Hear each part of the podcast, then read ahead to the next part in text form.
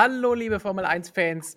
Hallo, liebe MSM-Freunde. Hallo, Jonas. Hallo, Flo. Wir sind tatsächlich noch da mit einer kleinen Verspätung. Ihr kennt das ja schon aus Spa. Session delayed um 13 Minutes. Und schon sind wir plötzlich wieder da. Und wie ihr seht, mit neuen Hintergründen. Jonas aus dem Studio in München, Flo aus dem Studio in Graz und ich aus unserem neuen Streaming-Eck hier in Graz. Und wie ihr seht, da hat es ein bisschen gedauert, bis wir die Motoren zum Laufen gebracht haben. Aber das soll ja auch beim ein oder anderen Formel-1-Team am vergangenen Wochenende schon passiert sein. Und heute wollen wir mit euch zusammen über das vergangene Wochenende sprechen. Aber bevor wir auf den Sport zu sprechen kommen, wollen wir jetzt dann auch nochmal über die Dinge sprechen, die vielleicht nicht ganz so schön sind, aber die trotzdem auch notwendig sind. Nämlich sollte die Formel 1 in Strecken in Ländern fahren, wie Saudi-Arabien, wo es Raketenangriffe geben kann, wo menschenrechtsmäßig alles nicht unbedingt so ideal ist. Und darüber wollen wir jetzt sprechen. Flo, es ist nicht zum Grinsen, auch wenn du grinst. Nein, ich grinse nur, weil Jonas verschwunden ist. Er hat vielleicht schon keine Lust mehr, mit uns darüber zu sprechen. So, da ist er wieder. Die Gremlins haben nochmal zugeschlagen. Und hoffentlich Twitchy ist bei euch im Chat und wird euch auch Fragen beantworten oder dafür sorgen, dass auch alle ganz brav sind, während wir hier diskutieren, auch über solche heiklen Themen. So, aber Flo, wir haben uns ja schon am vergangenen Sonntag über das Rennen geäußert. Jonas, wie hat dir denn das Ganze gefallen, wenn wir jetzt rein erstmal aufs Sportliche schauen, bevor wir dann zu den harten Themen kommen? Gesamtsportlich einfach. Ja. ja. sehr, sehr gut. Also im Fahrerranking hat man ja vielleicht meine Rennnote gesehen. Ich, ich habe da mal äh, die Eins gezückt. Ähm, also ich fand das super. Ähm, von Anfang an, äh, der Start war jetzt nicht der coolste, aber dann gleich das, das Duell der Alpinen. Ähm, hinten raus natürlich mega Kampf da um die Führung, Safety Car dabei. Pff, ja, der eine hatte Pech, der andere Glück, dann hat er das Glück wieder zurückbekommen kuriose Phase mit den drei Ausfällen, Alonso, Ricardo, Bottas da alle parallel. Also da war eigentlich jede Menge geboten. Ja, und dann noch so ein bisschen so eine halbe Kontroverse da um die, um die Führung. Ähm, oder auch das, das ähm, eigentlich jetzt ziemlich unter den Tisch gefallene äh, gelbe Flaggendrama da in der letzten Runde. Ähm, da war schon viel geboten. Also für mich war das ein super Rennen. Also bis jetzt das Beste der Saison. Hat noch nicht so viel Aussagekraft, aber könnte vielleicht noch eine Weile halten sind wir erst zwei, aber trotzdem ein guter Saisonauftakt insgesamt, oder? So für die erste Back-to-Back-Woche können wir zufrieden sein. Ja, also auf jeden Fall. Das war jetzt, Bahrain war jetzt kein Knüller, fand ich, aber es war auf jeden Fall auch super. Also da waren eigentlich nur drei Runden gut in diesem Rennen für mich, da wo, wo Leclerc und Verstappen sich da eben um die Führung bekriegt haben. Alles andere fand ich da jetzt nicht so spektakulär, aber war immer noch in Ordnung damit. Also. Gut, dann nach diesem positiven ersten Zwischenfazit über die einzelnen Teams sprechen wir natürlich dann gleich. Müssen wir jetzt dann erst noch mal über das Drumherum sprechen. Und bevor wir über die Strecke an sich sprechen, die ja auch ein Thema ist und das schon seit dem vergangenen Jahr und gerade im Vorfeld auch dieses Rennwochenendes schon wieder war und nach den Unfällen am Wochenende auch wieder ist, kommen wir erst noch mal zum Thema mit sollte die Formel 1 in Saudi-Arabien überhaupt ein Rennen fahren? Hätte dieses Rennen überhaupt im Rennkalender stehen sollen?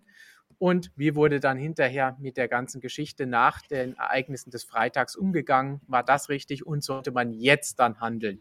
Flo, wir haben hier in der Redaktion vorhin auch mit Markus und Christian schon ein bisschen darüber diskutiert. Da hast du ja deine Meinung schon kundgetan. Wie sieht die aus? Ja, also ich bin prinzipiell der Meinung, einerseits wäre es natürlich, ich denke, da sind wir uns ziemlich einig, sinnvoll, wenn die Formel 1 solche Länder außen vor lassen würde, weil sie doch sehr problematisch sind, was Menschenrechte und so weiter angeht. Aber das Problem ist halt, dass es da sehr viele Faktoren, in erster Linie mal das Geld gibt, die da dagegen sprechen. Und was ich auch finde, das habe ich vorhin in unserer privaten Diskussion gar nicht angebracht, nämlich, dass wenn man jetzt Saudi-Arabien streichen würde, erstens mal müsste man begründen, wofür. Denn man kann es ja nicht streichen, weil es einen Luftangriff auf Saudi-Arabien gab. Das ist ja nicht unbedingt was Neues. Das gab es ja schon seit Jahren. Es gab in den letzten, ich glaube, drei Jahren über 1000 Angriffe, also fast täglich schlägt dort, schlägt dort eine Rakete aus Jemen ein. Das ist nichts Neues. Das war die Situation, bevor man nach Saudi-Arabien ging. Das war die Situation, als letztes Jahr der Grand Prix gefahren wurde. Und das ist die Situation im Moment. Daran hat sich also gar nichts geändert. Aber natürlich, die Menschenrechtslage ist problematisch und natürlich, wenn der Sport sich auf der einen Seite berüstet mit We Races One und wir machen so viel für die Inklusion und für auch die Menschenrechte, das ist ja auch ein Teil von diesem Programm, dann müsste man konsequenterweise auch solche Länder aus dem Rennkalender verbannen. Aber ich spreche da ja in der Mehrzahl. Es ist in dem Fall nicht nur Saudi-Arabien oder eben auch Russland, wo das Thema ja vor einem Monat war und wo auch die Entscheidung gefallen ist, oder ja, ein Monat müsste es her sein. Da, das ist ja dann nur der erste Dominostein. Wenn wir weitergehen, dann könnte man Katar eigentlich auch nicht mehr vertreten. Man könnte Aserbaidschan, China, diese ganzen Grand Prix müssen dann aus dem Rennkalender fliegen. Und ich denke, das kann oder will sich die Formel 1 auch einfach nicht leisten, dass man auf so viel Geld und auf so viele Rennstrecken verzichtet. Dafür ist sie doch zu sehr abhängig von diesen, ich sag mal, von diesen monetär, monetären Einflüssen. Deshalb, solange es nicht irgendeinen Fahreraufstand gibt, jetzt spezifisch für eine Strecke oder wirklich so was Gravierendes geschieht, wie jetzt in Russland, wird sich da nie was tun. Und da sehe ich auch kaum Hoffnung, dass das gestrichen wird, egal wie jetzt die Diskussionen weitergehen. Jonas, wie hast du das Ganze erlebt? Ja, also ich kann mich in fast allem da erstmal nur anschließen. Also klar, dass das da um Geld geht, ist ja sowas von offensichtlich. Ähm, man kann ja, die Rede ist ja von fast einer Milliarde, sage ich mal, der äh, dieser Deal eben bringt, der jetzt irgendwie über zehn Jahre läuft eben mit Saudi-Arabien. Also das sind natürlich Summen klar, dass dann man dann irgendwie auch alles tut, äh, um da bloß weiterzufahren und auch weiteren solche, ähm, solche Länder natürlich äh, anzupeilen. Aber mittlerweile da schon genug haben eigentlich. Also der Kuchen ist schon gut gewachsen. Ähm, ja, es ist dann halt die Kommunikation jetzt dann am Freitag und Samstag fand ich jetzt nicht so äh, optimal, sagen wir mal so. Also man, man merkt halt irgendwie, das war irgendwie wieder mal, wie schon in dieser, ähm, auch schon im, im Vorfeld der Absage da eben in Russland, das ist ja in dem ersten Statement auch noch nicht wirklich eine Absage war. Das war ja erstmal irgendwie eher noch eine Aussetzung. Also da ist die Formel 1 auch immer mit juristischen Problemen, in dem Fall wahrscheinlich wieder. Aber das ist halt immer das Problem, dass sie sich da erst irgendwie alles absichern müssen. Dann geht es eben nicht so schnell. Aber ich frage mich immer, das gibt es ja dann vielleicht nicht in dem Umfang, aber auch in anderen Sportarten auch, die dann mal irgendwie schneller ähm, da mit der Entscheidung da sind. Ähm, ja, ähm, aber wie gesagt, also tatsächlich jetzt, dass es jetzt irgendwie man jetzt damit nicht rechnen konnte. Man kennt die Situation da äh, in der Region. Ähm, das war jetzt nicht die große Überraschung. Ja, es ist, es ist natürlich unglücklich, aber ich glaube, es ist jetzt irgendwie ähm, ein, zu großer Wunsch jetzt zu sagen, wir fahren in so Ländern überhaupt nicht mehr. Erstmal muss ich mich fragen, wo ziehe ich da die Linie? Was geht jetzt nicht? Ähm, was geht noch? Und dann ist es halt einfach, das sind halt, wie, wie Flo schon gesagt hat, das sind so viele Länder, ähm, dass da kein Sinneswandel mehr stattfinden wird. Also das, das ganze Geld, was da jetzt im Grunde eingeplant ist und, und, und irgendwo auf dem Tisch liegt, das wird man sich nicht mehr durch die Latten gehen lassen. Also das ist äh, gar keine Frage. Also da, wenn es keinen großen Aufstand von irgendwem gibt, äh, von allen Teams, Fahrern irgendwie, äh, was aber auch nicht so äh, sich anhört, weil letztlich die profitieren ja auch, die kriegen ja dann auch im Grunde äh, da das zusätzliche Geld und haben dann ein, äh, etwas leichter ihre, ja, jetzt nicht mehr so hohen Budgets dank Budget Cap, aber eben äh, hinzubekommen. Also das ist, ja, leider äh, schlägt da der Kapitalismus mal wieder alles. Also das ist, das ist, das ist halt echt bitter. Also es ist natürlich, klar, so eine, so eine alte Formel 1 würden sich alle lieber wünschen, wie dann hätten wir, wenn wir, im Grunde hängt es ja damit zusammen. Die Traditionsstrecken sind, sage ich mal, jetzt wahrscheinlich für uns alle so die anständigen Länder irgendwie oder so, ja, wo, wo man jetzt irgendwie nicht die, die Probleme sieht wie Menschenrechte oder ich meine, es ist ja nicht nur die, nicht nur die Geschichte mit irgendwelchen ähm, Bombenanschlägen und Attacken da. Alleine Saudi-Arabien, wenn dann die Formel 1 immer erzählt, ja, äh, wir versuchen ja auch, und das erzählen ja auch die Teams, wir versuchen ja auch oder wir helfen ja auch dabei, dieses Land irgendwie äh, voranzubringen, dass es moderner wird, dass es sich öffnet. Aber wenn man dann eben auch wieder im, im Vorfeld halt des Rennens hört, dass es da irgendwie äh, 80 Hinrichtungen mal wieder gab, mal wieder, sage ich jetzt, so locker hier, da sind Menschen umgebracht worden. Also das ist dann halt, das sind halt Zustände, da muss man sich wegen sowas, finde ich, fast mehr fragen, ob es da angemessen ist zu fahren oder muss man es eigentlich nicht fragen. Eigentlich müsste das dann ganz klar sein, dass man das nicht macht. Aber das ist jetzt alles schon so verzahnt. Saudi Aramco, ja, wo ja da der, der Einschlag auch stattgefunden hat, es ist Serienpartner und, und mit der größte, ist Partner und auch da mit der größte bei Aston Martin. Also ja, ähm, dann wird schwierig. Ne?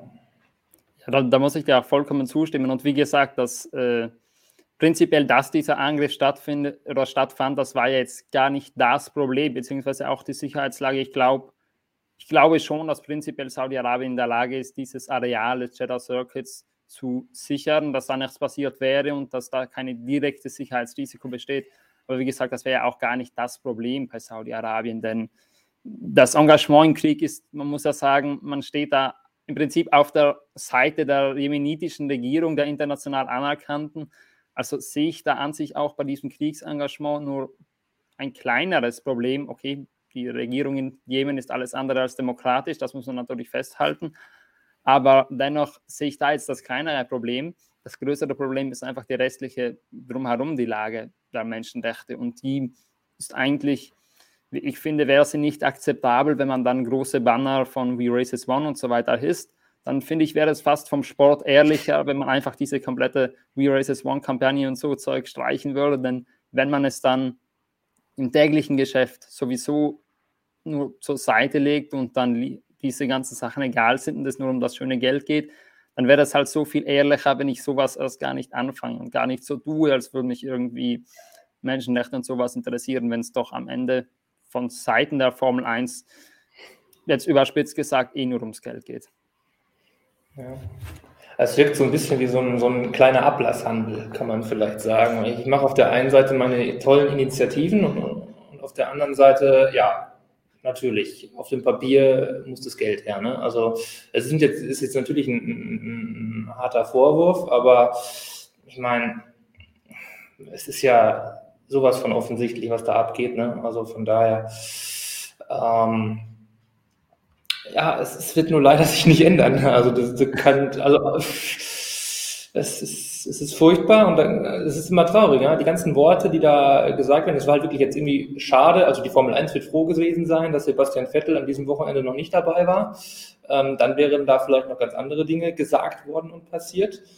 Ähm, aber auch diese Worte eben, Lewis Hamilton ist da ja auch immer, immer sehr dabei. Aber letztlich, das, das bewirkt ja dann ganz ehrlich, also was kommt denn dabei rum? Also bis jetzt, ich habe nichts gesehen. Also ja, dann gibt es ein paar Programme, das sind auch gute Sachen alles, aber die passieren dann halt auch wieder in Europa, dass dann äh, Hamilton und Mercedes mit ihren äh, Initiativen und Kommissionen dann eben dort, ist ja auch super, gar keine Frage, ähm, äh, dann eben, ähm, ja, da eben in irgendeiner Weise benachteiligte ähm, äh, Nachwuchsingenieure im Grunde fördern wollen. Ja? Aber wenn man dann auf der anderen Seite solche Missstände halt innerhalb des ganzen Formel 1-Kosmos dann da eben in so Ländern dann fährt, dann ist es halt irgendwie, das, ja, das macht es halt längst nicht wieder gut, so sage ich mal. Ja, genau. Ich meine, Hamilton war ja eigentlich der einzige Fahrer, zumindest von dem ich mitbekommen hätte, der so deutlich reagiert hat, der gesagt hat, ja, Hauptsache, wir sind jetzt mal raus aus diesem Land. da war der sehr deutlich. Und ich denke, Vettel hätte ich sowas auch zugetraut, dass er da auch, ich sag mal, den Mund weiter aufmacht und da vielleicht auch direkter die Sachen anspricht. Aber man muss halt sagen, am Ende des Tages sind sich auch die Fahrer bewusst, in welchem Umfeld sie sich bewegen und dass es dann auf sie zurückfällt, wenn sie möglicherweise dann keine Verträge mehr bekommen bei gewissen Teams, weil sie sich kritisch über gewisse Zustände äußern, sagen wir es mal so. Wir haben das ja, wie gesagt, vorhin schon mal ein bisschen diskutiert und sind da so ein bisschen der Meinung gekommen, okay, wenn sie im Vorfeld das Ganze gar nicht angesetzt hätten, das wäre in Ordnung gewesen. Wenn Sie jetzt im Nachfeld sagen, okay, nächstes Jahr kommen wir hier nicht mehr wieder, bis sich da etwas ändert, aber das Ganze am Rennwochenende abzusagen, hätte an sich keinen Unterschied gemacht. Könnt ihr dem so zustimmen? Definitiv.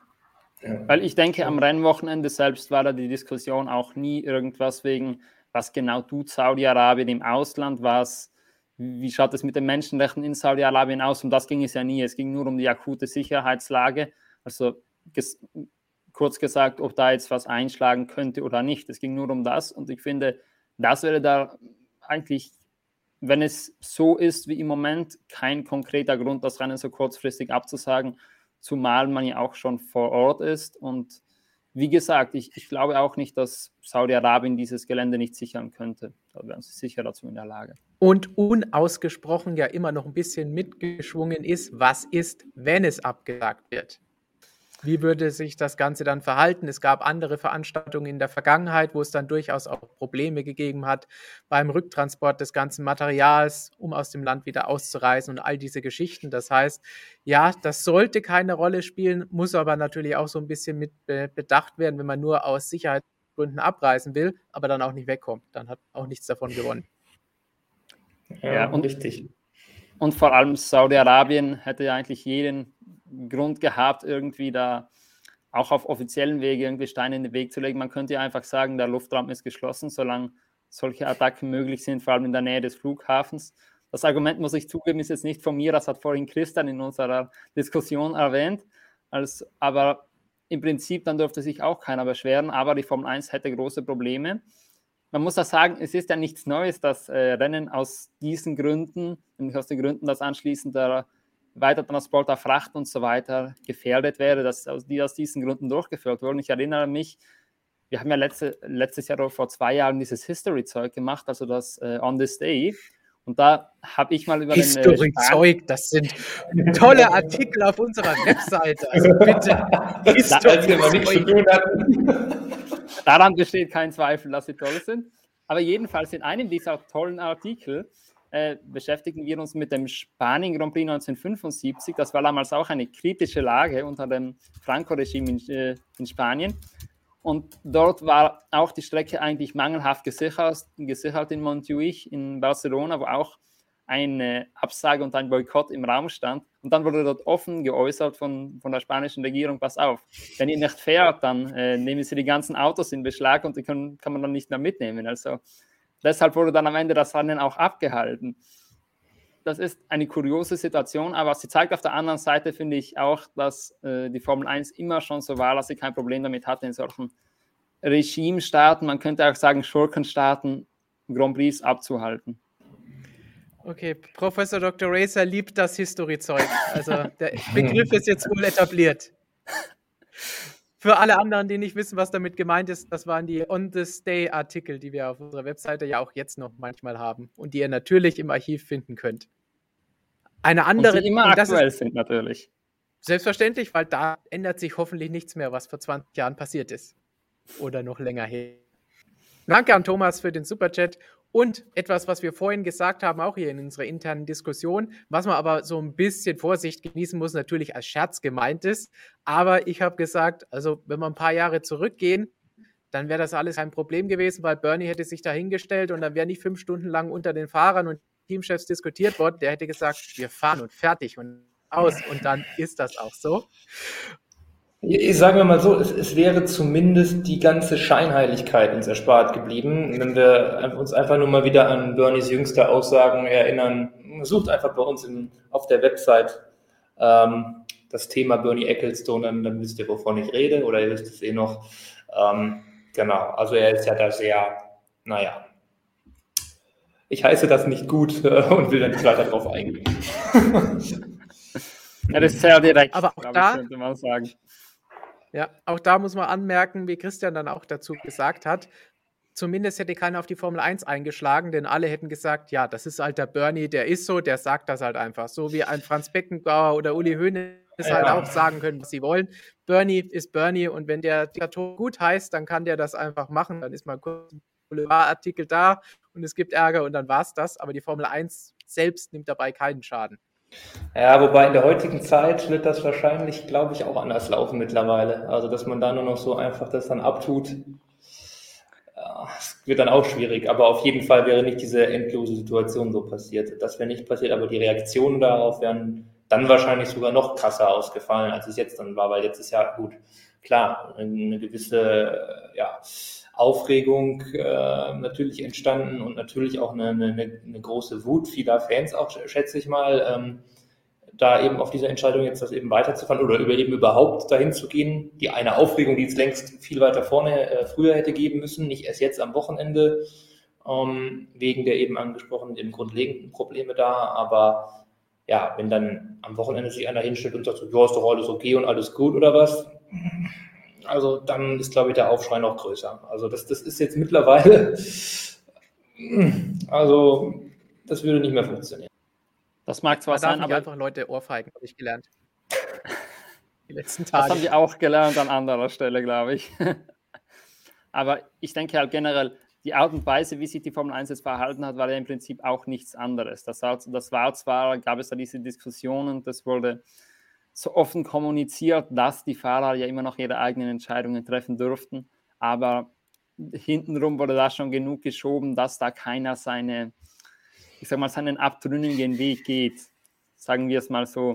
Ja. Deshalb offen und ehrlich, im Prinzip hat die Formel 1 ja immer noch gleich reagiert. Man hat das Rennen einfach durchgezogen. Man hat sich nur versucht, nach außen hin alles ein bisschen schön zu waschen. Und um den Bernie Circle noch zu schließen, können wir auch da noch einwerfen, wieder eine kleine witzige Anekdote, die wir vorhin hatten, die Dennis, den ihr vielleicht Artikel bei uns auf der Seite schon von ihm gelesen habt, eingeworfen hat, nämlich Bernie hätte nicht nur gesagt, wir fahren, sondern bevor er das sagt, hätte er auch noch mehr Geld dafür rausgeschlagen. Und ich glaube, das wäre wirklich passiert. Ja, das. Das wäre ein typischer Bernie gewesen.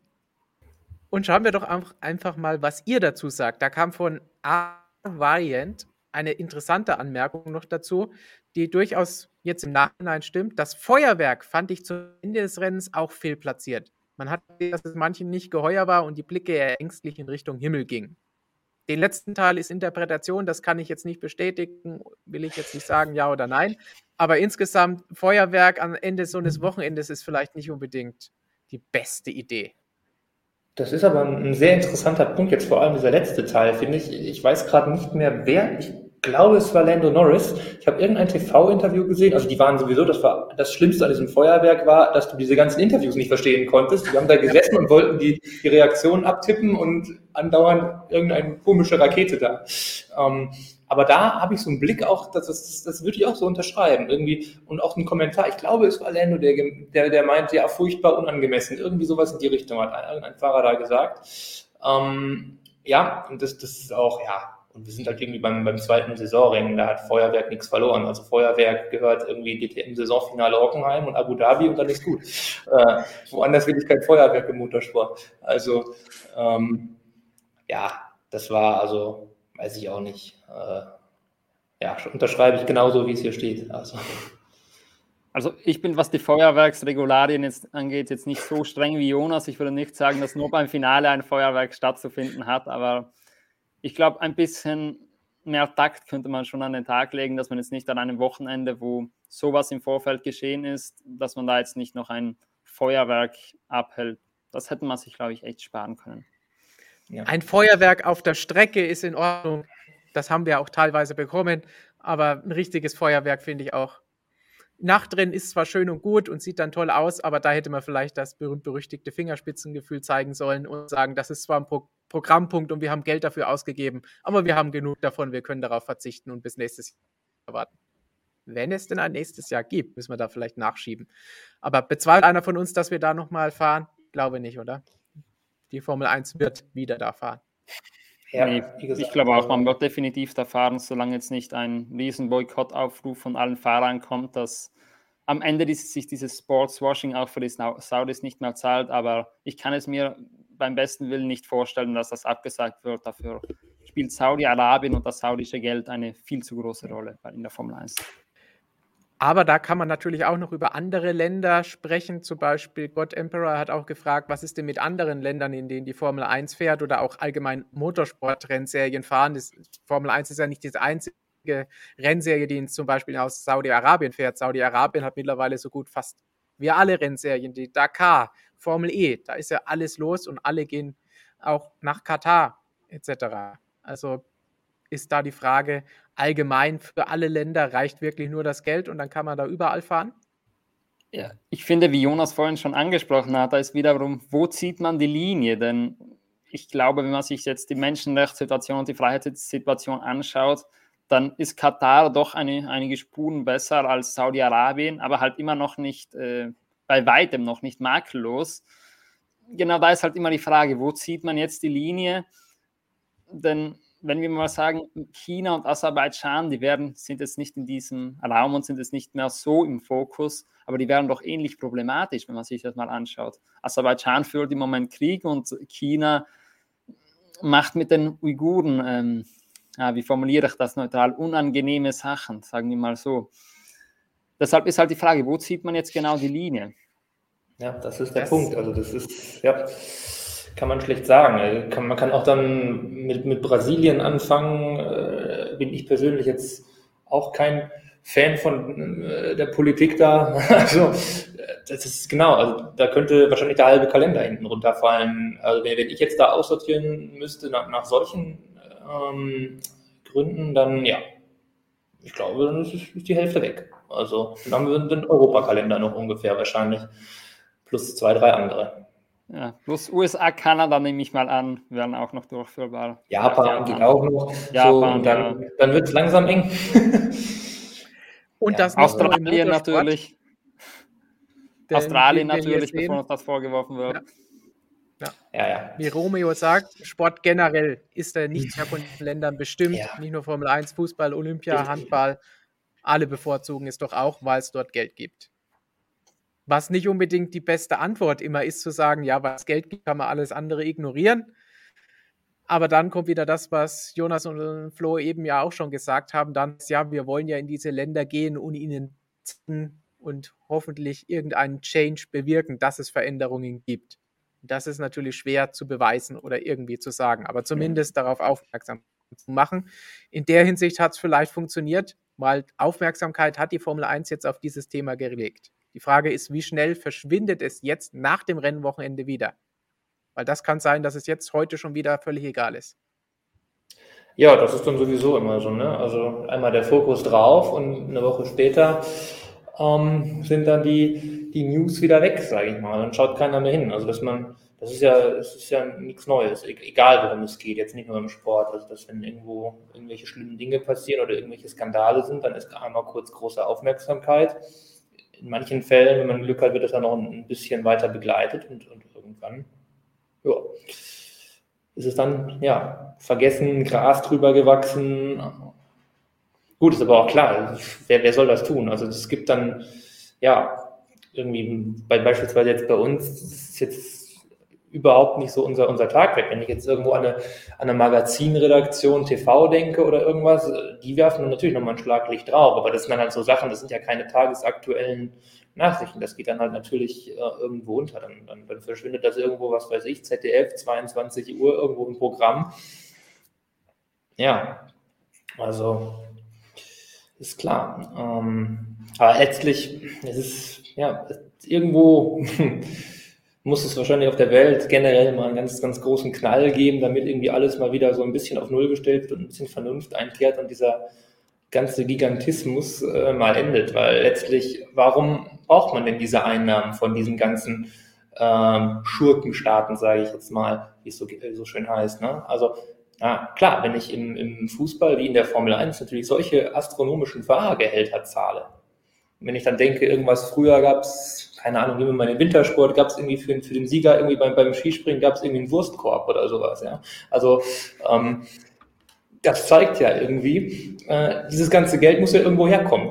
Und wenn die Teams denen das Geld bezahlen, brauchen die Teams, das sind ja nicht alles große Hersteller und auch die sind froh, wenn sie, wenn sie nicht so viel investieren müssen, sind ja auch Privatteams dabei, die brauchen dann auch ihre Einnahmen irgendwoher. Woher kommen die? Ja, von irgendwelchen Sponsoren. Da haben wir ja jetzt auch in diesem Jahr diese ganze Kryptosponsorwelle gehabt oder auch schon im letzten Jahr. Das kommt ja jetzt auch noch immer zunehmend da rein. Äh, das sind ja jetzt auch irgendwie völlig neue Wege, die beschritten werden. Das ist so die neue Tabakwerbung, äh, kann man vielleicht irgendwie sagen was wir früher immer alle hatten, das, das war auch nichts Schönes, ne? aber damals war das halt auch noch eine andere Zeit. Da könnte ja jemand bei YouTube äh, ein bisschen nach dem, nach dem Streamer suchen, was es so für Tabakwerbung gibt aus den, keine Ahnung, 70er, 80er Jahren. Da läuft sich aber kalt den Rücken 90er runter. und 2000er also, Jahren. Auch noch, ja. Ja, und dann, dann sucht er aber auch noch die Chemiewerbung mit der, mit, der guten, mit der guten Marmelade und den Brötchen. Aber ansonsten, damit ihr auch was zu lachen habt. Aber das andere ist sehr schockierend. Ja, das, also, es war halt aber da immer noch ein anderes Niveau irgendwie, ja. Also, und das ist auch nicht gut, aber jetzt geht es halt nicht darum, dass die Menschen sich freiwillig, auch wenn sie mal manipuliert werden, eben wegen, langfristig umbringen, weil sie eben rauchen oder Zucker ist das gleiche Thema, irgendwelche Süßigkeiten essen, sondern jetzt geht es halt wirklich ans Eingemachte, weil da einfach komplett mittelalterliche Verhältnisse noch herrschen, die dann vielleicht mal irgendwie 100 Jahre erneuert wurden, womit man sich dann rühmt. Ja, aber trotzdem finden dann da eben äh, Enthauptungen statt und alles. Ne? Und dieses Geld, ja, insgesamt müsste einfach das Ganze wird halt nicht passieren ohne irgendeinen großen Crash. Der, der ganze Topf müsste kleiner werden, dann, dann verdient der Fahrer nicht mehr 40 Millionen, sondern nur noch vier. So, und dann ist man noch nicht mehr darauf angewiesen. Also ich spreche jetzt nur von den Fahrern mal, aber das betrifft viel anderes. Ähm, dann wird der Topf kleiner und dann braucht man auch nicht mehr diese riesigen Einnahmen, weil das ist halt, es, es wird immer weiter aufgeblasen und aufgeblasen, ja, und dann braucht man sich auch nicht mehr wundern, dass es dann nicht anders geht. Gut, zum, zum Abschluss dieses Themenkomplexes wollen wir vielleicht nochmal auf eine Frage von unserem Freund Nordcup 12 werfen. Vielen Dank dafür. Wie kann eigentlich Vettel für Aston fahren, wenn doch Aramco Aston Martin sponsert? Die Widersprüche sind doch überall, bei jedem Team und Fahrer. Ja, genau hier sind wir ja schon beim Problem. Ich meine, das Aramco-Sponsoring bei Aston ist jetzt relativ neu. Das bedeutet, das kam erst dieses Jahr dazu. Vettel ist jetzt schon länger dabei und ist im Prinzip mit diesem Vertrag jetzt da mit hineingerutscht. Aber natürlich ist das dann ein kleines Problem, wenn der Fahrer auf der einen Seite versucht, ähm, diese Umweltthematiken ein bisschen äh, in den Fokus zu rücken und auf der anderen Seite dann jemand wie Aramco bei seinem Team als Sponsor einsteigt und Vettel persönlich ist dann natürlich auch in einer Zwickmühle. Also ich erinnere mich beim, äh, bei der Fahrzeugpräsentation oder bei den Testfahrten müsste das gewesen sein. Ich glaube, bei der Fahrzeugpräsentation wurde auch danach gefragt. Und da war seine Antwort so eher ausweichend äh, nach dem Motto, ja, vielleicht kann man ja in diesen Unternehmen ein bisschen einen Denkumschwung bewirken oder sowas. Im Prinzip ist das eine Ausweichantwort dafür, dass er ja im Prinzip ein Rennfahrer ist und am Ende des Tages sein Fokus wohl darauf liegt, ob er ein Renncockpit kriegt. Und dann muss er wohl sowas einfach mal zur Kenntnis nehmen. Nur, wenn wir mal ehrlich sind, realistischerweise nach außen sollte das dann, wirft das dann halt die große Frage aus, auf wie weit kann sich dann ein Fahrer auch aus dem Fenster lehnen und wie weit sollte sich ein Fahrer bei solchen Themen aus dem Fenster lehnen, denn irgendwo ist dann ein Knackpunkt, wo er entweder mit seinen eigenen Werten nicht mehr übereinstimmen kann oder auf der anderen Seite, wo er keine Verträge mehr kriegt, weil er sich schon mit dieser oder jener Industrie irgendwie angelegt hat. Ich meine, jemand, der vielleicht American Football schaut, dann wird der Name Kaepernick ein Begriff sein. Da ist halt die Frage, da müssen, ich glaube, das muss jeder Fahrer für sich entscheiden, wie er damit umgeht. Und wenn dann so ein Sponsoring dazu kommt, muss er dann halt auch entscheiden, wo seine Priorität liegt. Und am Ende des Tages muss ich sagen, kann ich es auch verstehen, wenn dann ein Fahrer der Meinung ist, meine Priorität liegt am Rennfahren und diese anderen Thematiken, die ich immer aufgreife und so weiter, die muss ich dann halt mal in den Hintergrund schieben. Realistisch ist es leider so, so kommunizieren wird das vermutlich keiner so offen, aber ich denke, das ist die einzige realistische Option für einen Fahrer und ein Team und so weiter, damit umzugehen.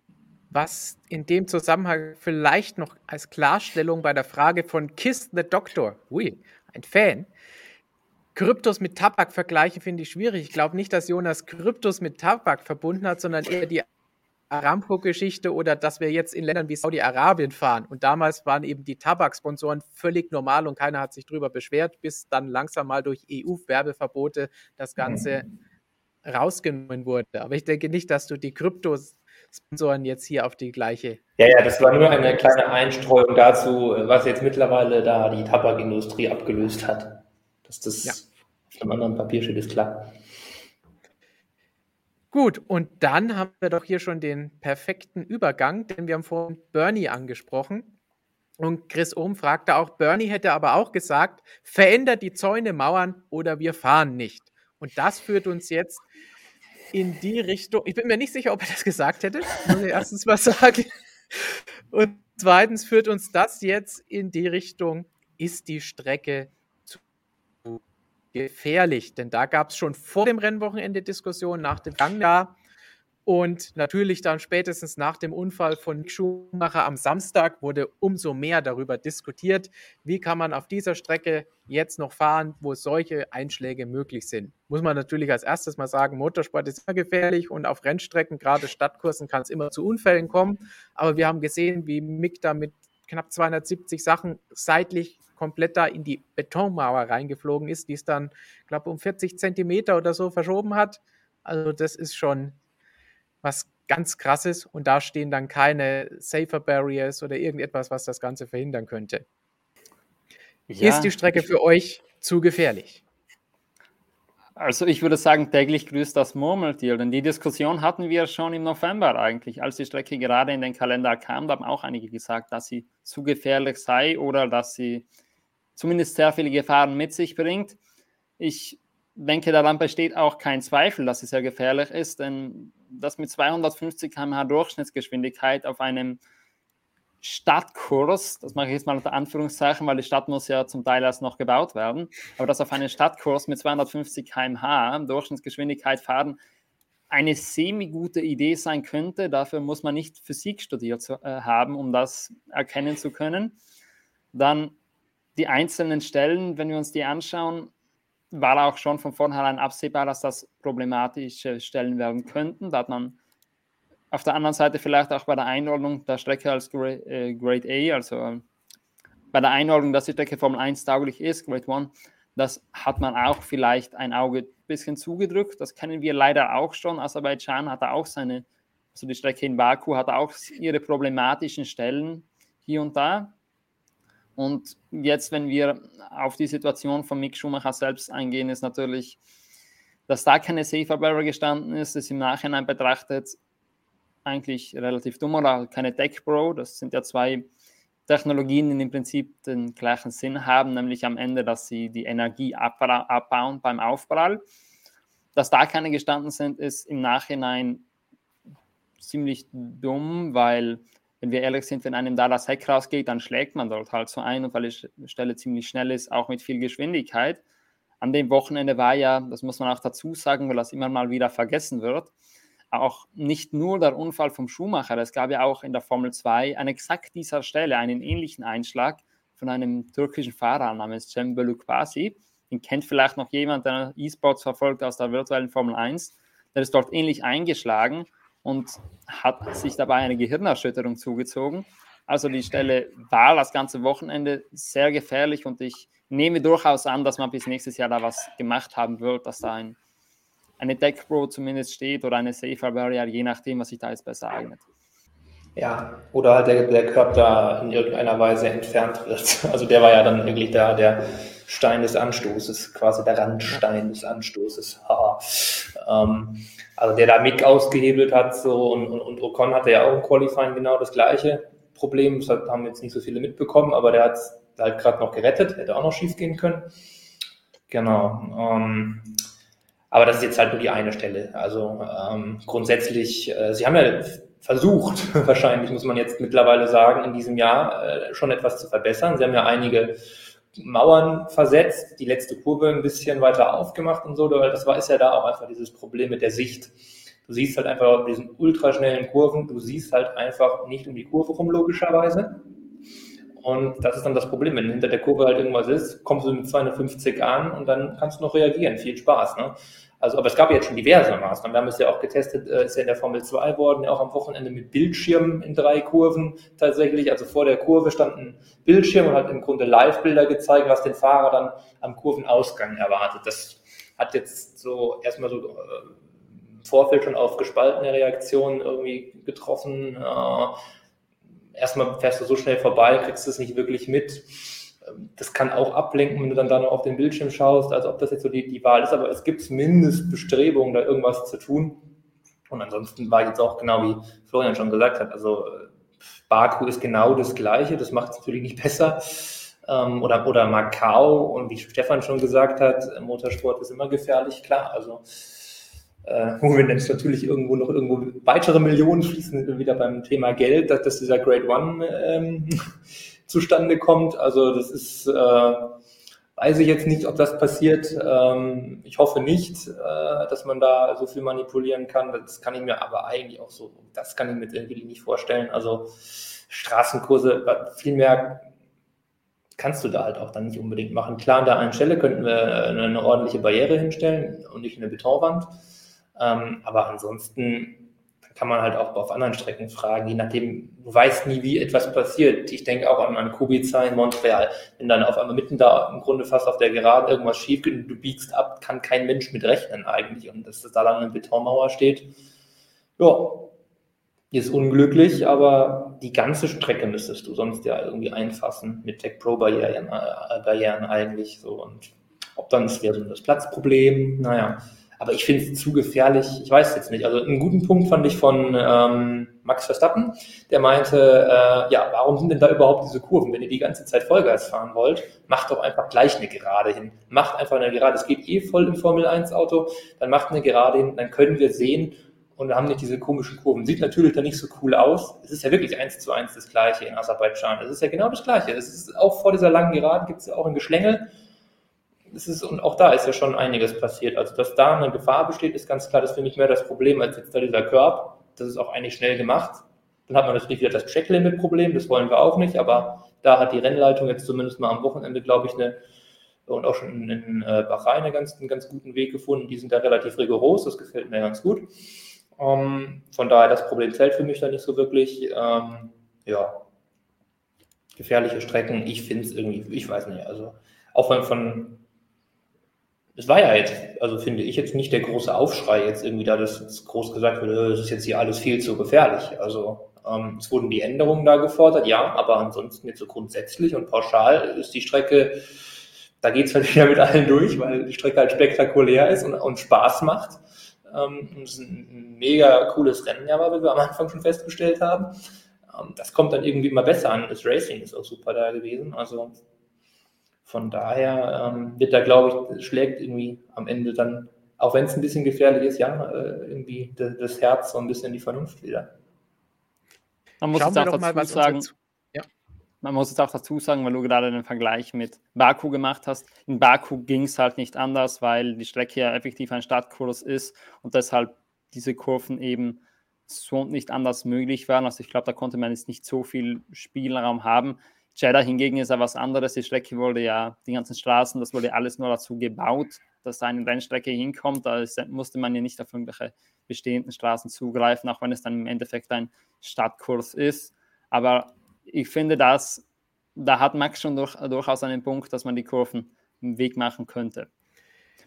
Um das Thema noch abzuschließen, weil mir es gerade eingefallen ist, es ist ja dieser Curve, war ja schon letztes Jahr da, und da war nicht so ein Problem. Das hängt ja auch mit den neuen Autos zusammen dass man eben weniger Bodenfreiheit hat und dann in dem Moment, wo man auf diesen Korb aufhört, dann schneller mal innen keinen Kontakt mehr hat mit dem Boden und dann eben diese Dreher verursacht werden. Also das hängt auch mit diesen Autos jetzt zusammen. Hätte man aber auch abschätzen können, dass das ein Problem werden könnte. Ja, und wir haben noch die, auch noch einen Punkt. Wir haben dann noch diese tollen neuen Kotflügel ne? und die neuen Reifen. Da gehen ja auch die Fahrermeinungen so ein bisschen auseinander. Und da erinnere ich mich jetzt nämlich gerade an die Aussagen von Alexander Albon und Nicolas Latifi noch beim Williams Shakedown. Und da haben die sich nämlich auch schon Sorgen gemacht. Je nach Strecke, jetzt Silverstone ist, war der Shakedown, ist eine schöne offene Strecke, alles schöner Flugplatz, alles, alles schön flach, kannst du super schauen. Aber die haben schon gesagt, auf Straßenkursen kannst du das dann nochmal schwieriger machen, weil du nicht so gut mehr in die, in die Kurve irgendwie reinschauen kannst. Also das hat vielleicht tatsächlich jetzt irgendwie in, ähm, ähm, wo waren wir? In Saudi-Arabien, äh, so ein bisschen diesen Effekt des Umbaus, den sie da gemacht haben, so ein bisschen aufgefressen irgendwie. Also das, ja, man es damit irgendwie nur auf dem gleichen Level gehalten hat. Ja. Von unseren Zuschauern, A-Variant sagt nochmal, die Atmosphäre ist toll in Jeddah, die Strecke extrem anspruchsvoll für Mensch und Maschine. Die Fahrer loben es ja auch alle, muss man klar sagen. Aber letztlich finde ich sie zu riskant und das Umfeld wie den Freitag top natürlich dann nochmal alles. So viel die eine Meinung. Und dann nochmal eine passende Aussage von Music and More. Wir reden immer davon, die Autos sicherer zu machen und dass sie sicherer werden müssen. Dafür bauen wir Strecken, die genau das Gegenteil wiedergeben. Das ist das so ein bisschen, was Jonas eben schon angesprochen hat. Aber jetzt ja. frage ich mich, wie viele Strecken sind es denn wirklich, wo wir sagen, sie wären zu gefährlich? Das hatten wir jetzt hier mal die Diskussion, ja, aber es ist ein Stadtkurs und Stadtkurs sind die Mauern oder die Leitplanken oder irgendetwas halt meistens direkt nebendran, dann kann es immer zu Unfällen kommen. Und wenn man dann auch noch den schnellsten Stadtkurs der Welt baut und sich von Anfang an damit brüstet, dass eben so hohe Geschwindigkeiten hat und die Mauern direkt nebendran stehen, dann wird das halt nochmal wahrscheinlicher, dass es halt auch irgendwann kracht. Vom Aussehen her sage ich von Anfang an, dass mir diese Betonkanäle nicht unbedingt gefallen. Erinnerte halt so ein bisschen an die alten Chemka, Indycar, Straßenkurse in den USA, wo auch viel Beton, Formel E, Formel E noch mehr, da hast du auch, das halt kein Beton, da hast du nur diese komischen Dinger, die sie da hinstellen und die man wegschießen kann. Die fliegen noch weiter als 40, äh, 40 Zentimeter. Und es, es, sieht halt einfach nicht schön aus. Auch Sochi sieht nicht schön aus. Du hast keine schönen Fotos von diesen Betonwüsten.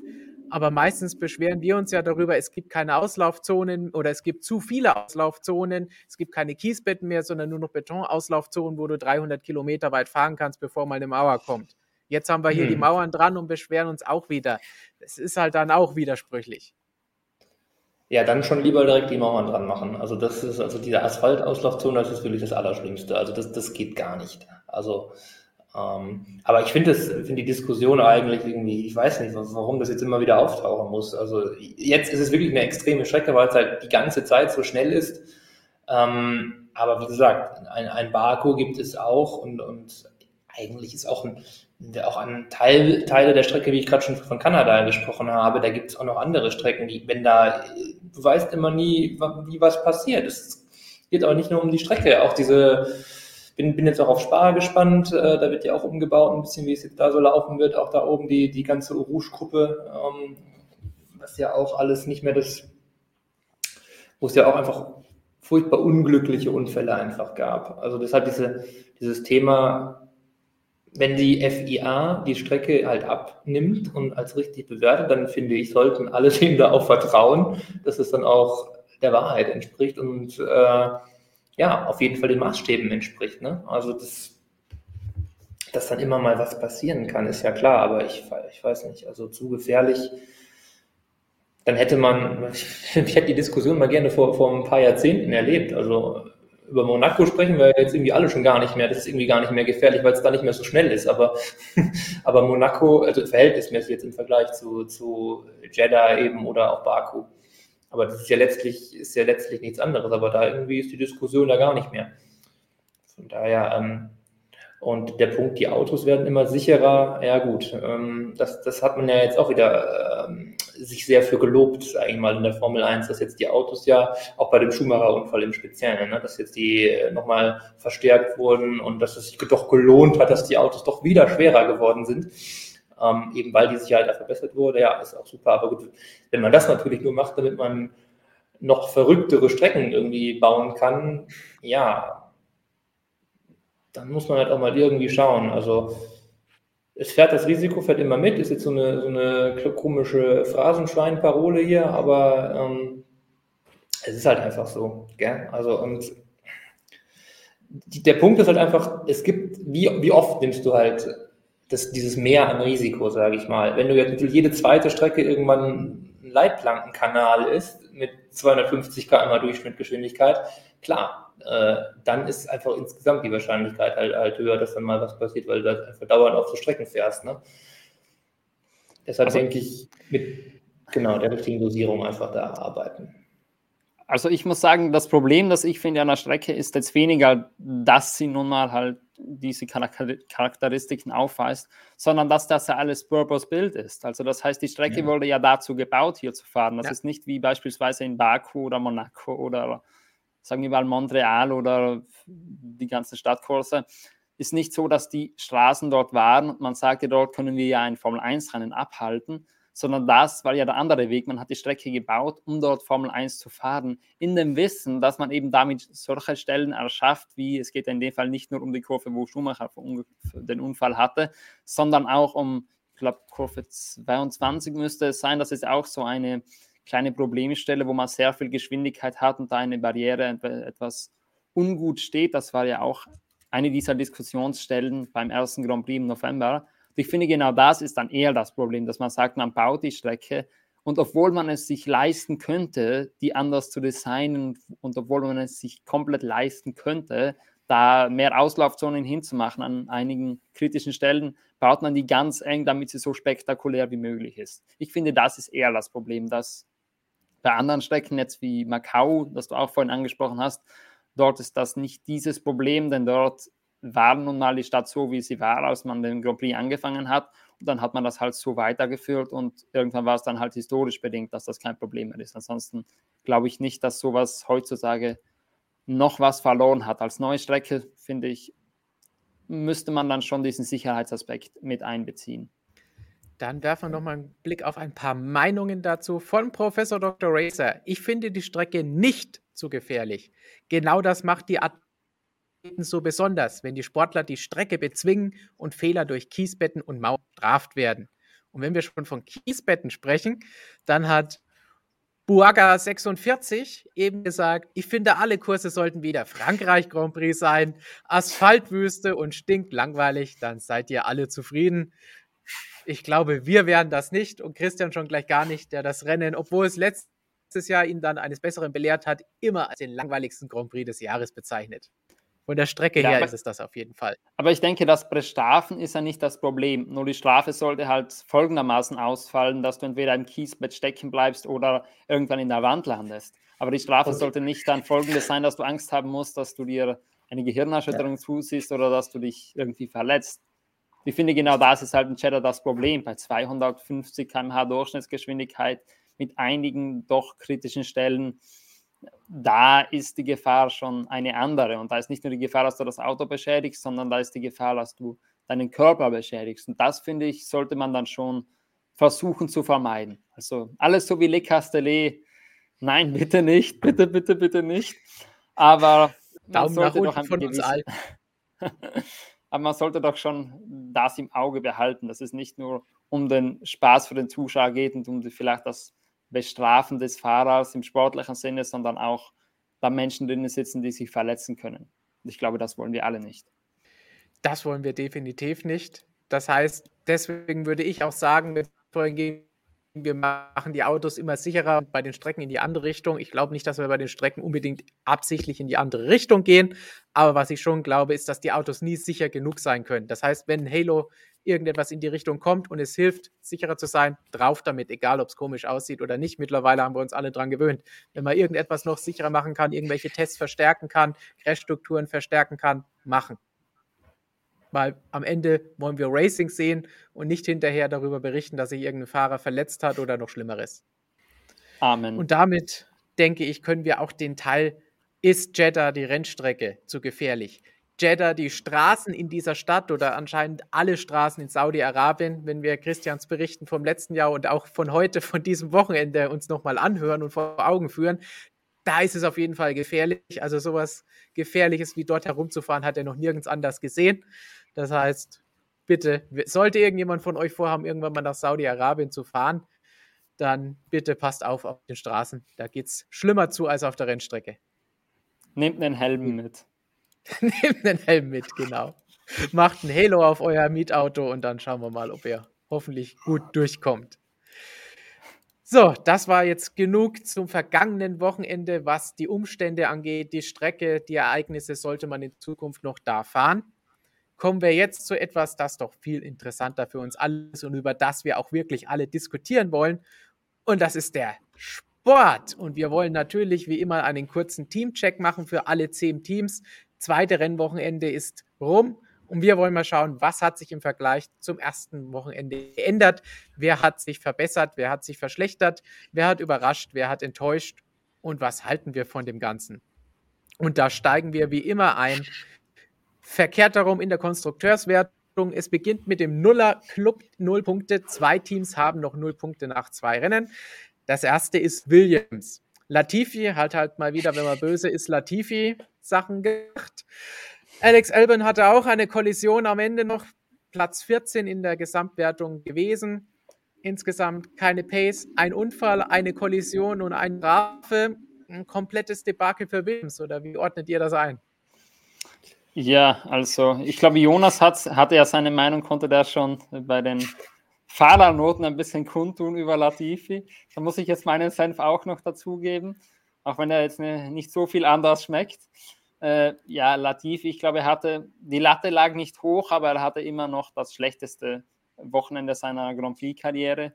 Mir fällt zumindest kein schlechteres ein. Zwei Unfälle, permanent letzter, im Qualifying meilenweit hinter Albon.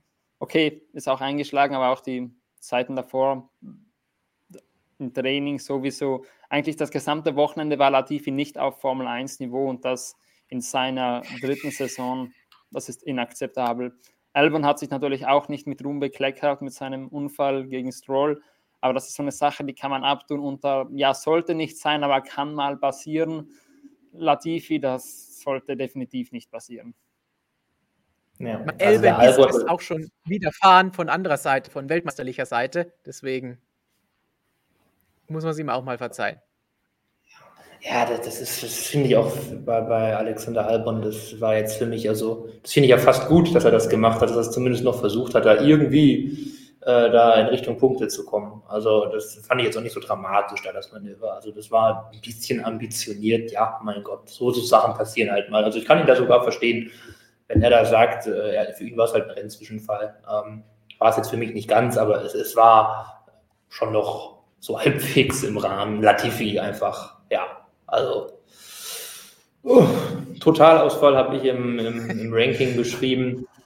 Ähm, Christian und Markus haben es auch schön ausgedrückt. Also, es, es, es, war also keine Pace, nur Mist gebaut. Er, war auch selbst, hat es ja selbst auch gemerkt und, und nachher in den Interviews zugegeben. Also das ist das, äh, ja, er meint, es ist nicht sein Level. Leider muss man ein bisschen sagen, ein Stück weit ist das halt einfach sein Level. Äh, er ist einfach im Moment und war auch schon in den Vorjahren, würde ich mal behaupten, der, der schwächste Fahrer einfach in der Formel 1. Also von daher, ähm, ja, das äh, Minenspiel am Kommandostand bei Williams um Just Capito und Co.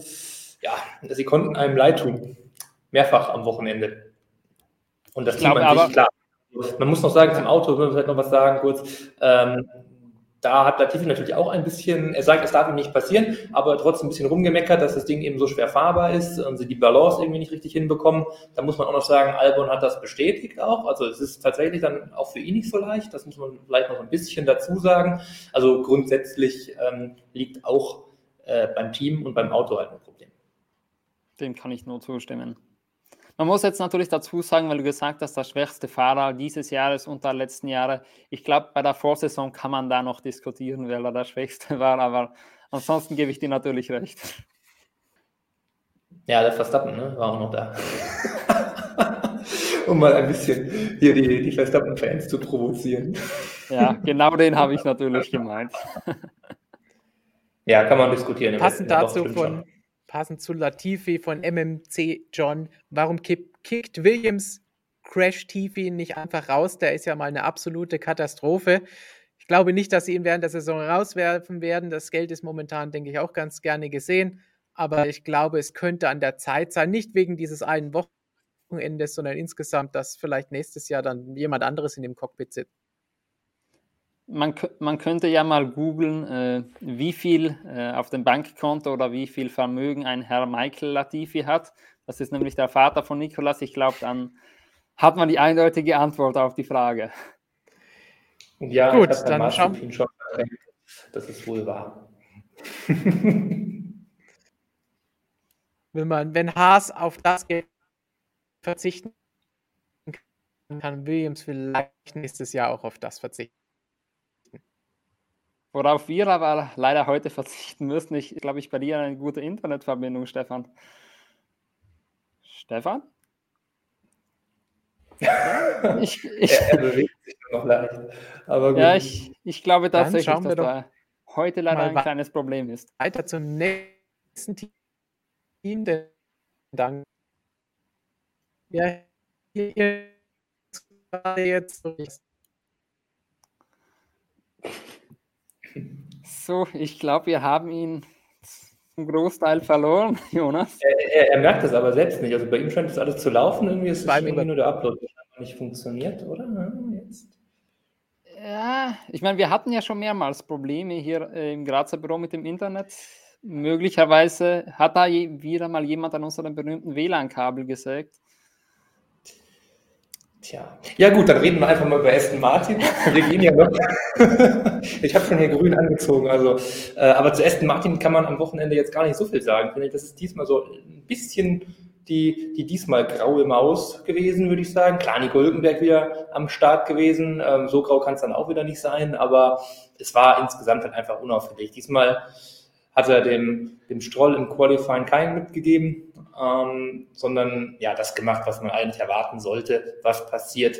Und selbst dafür, äh, mit was waren es, glaube zweieinhalb Zehntel hat er jetzt, glaube ich, Rückstand im Qualifying, ist an für sich so in etwa, ähm, ja, kann Lance Stroll oder sollte Lance Stroll und Aston Martin dann damit leben können, das sollte man erwarten können. Was eigentlich ist aber immer noch eine gute Leistung für einen, der so lange weg war. Und gut, jetzt hat er sich immerhin ein bisschen vorbereitet im Simulator.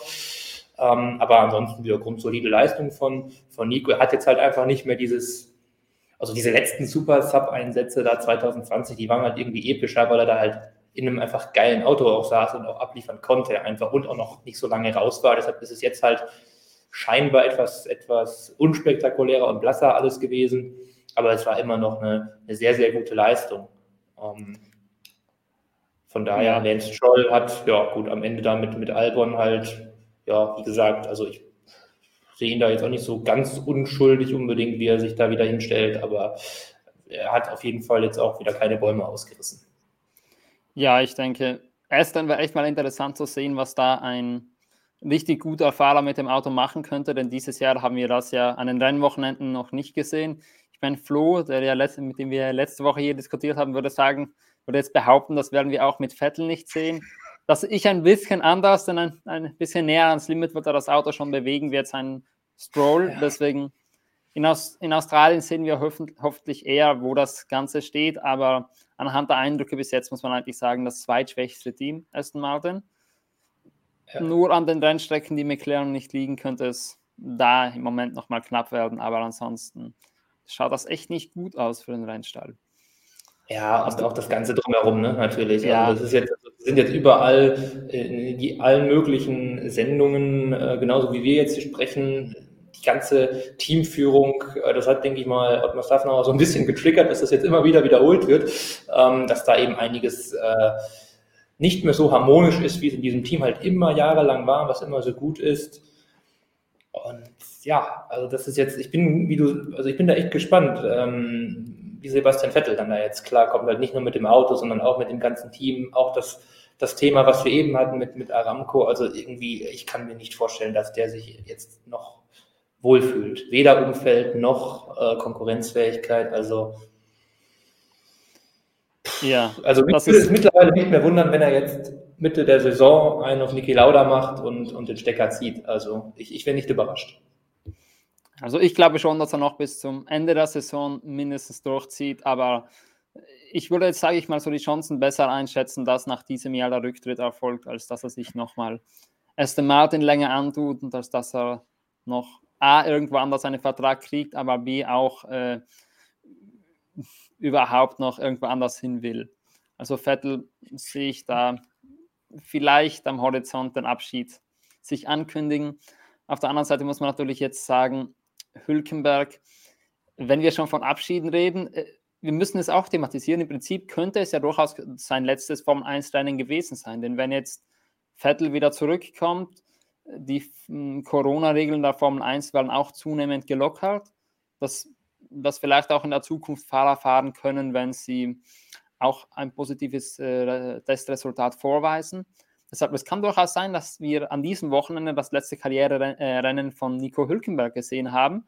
Und er persönlich hatte man den Eindruck, war jetzt auch zufrieden mit der Situation, wie man das halt sein kann, wenn man in einem nicht allzu konkurrenzfähigen Auto fährt. Und er hat auch gesagt, er hat dieses Wochenende sehr genossen, er hat die Zeit nochmal sehr genossen, die er in der Formel 1 jetzt bei diesen zwei Starts verbringen konnte.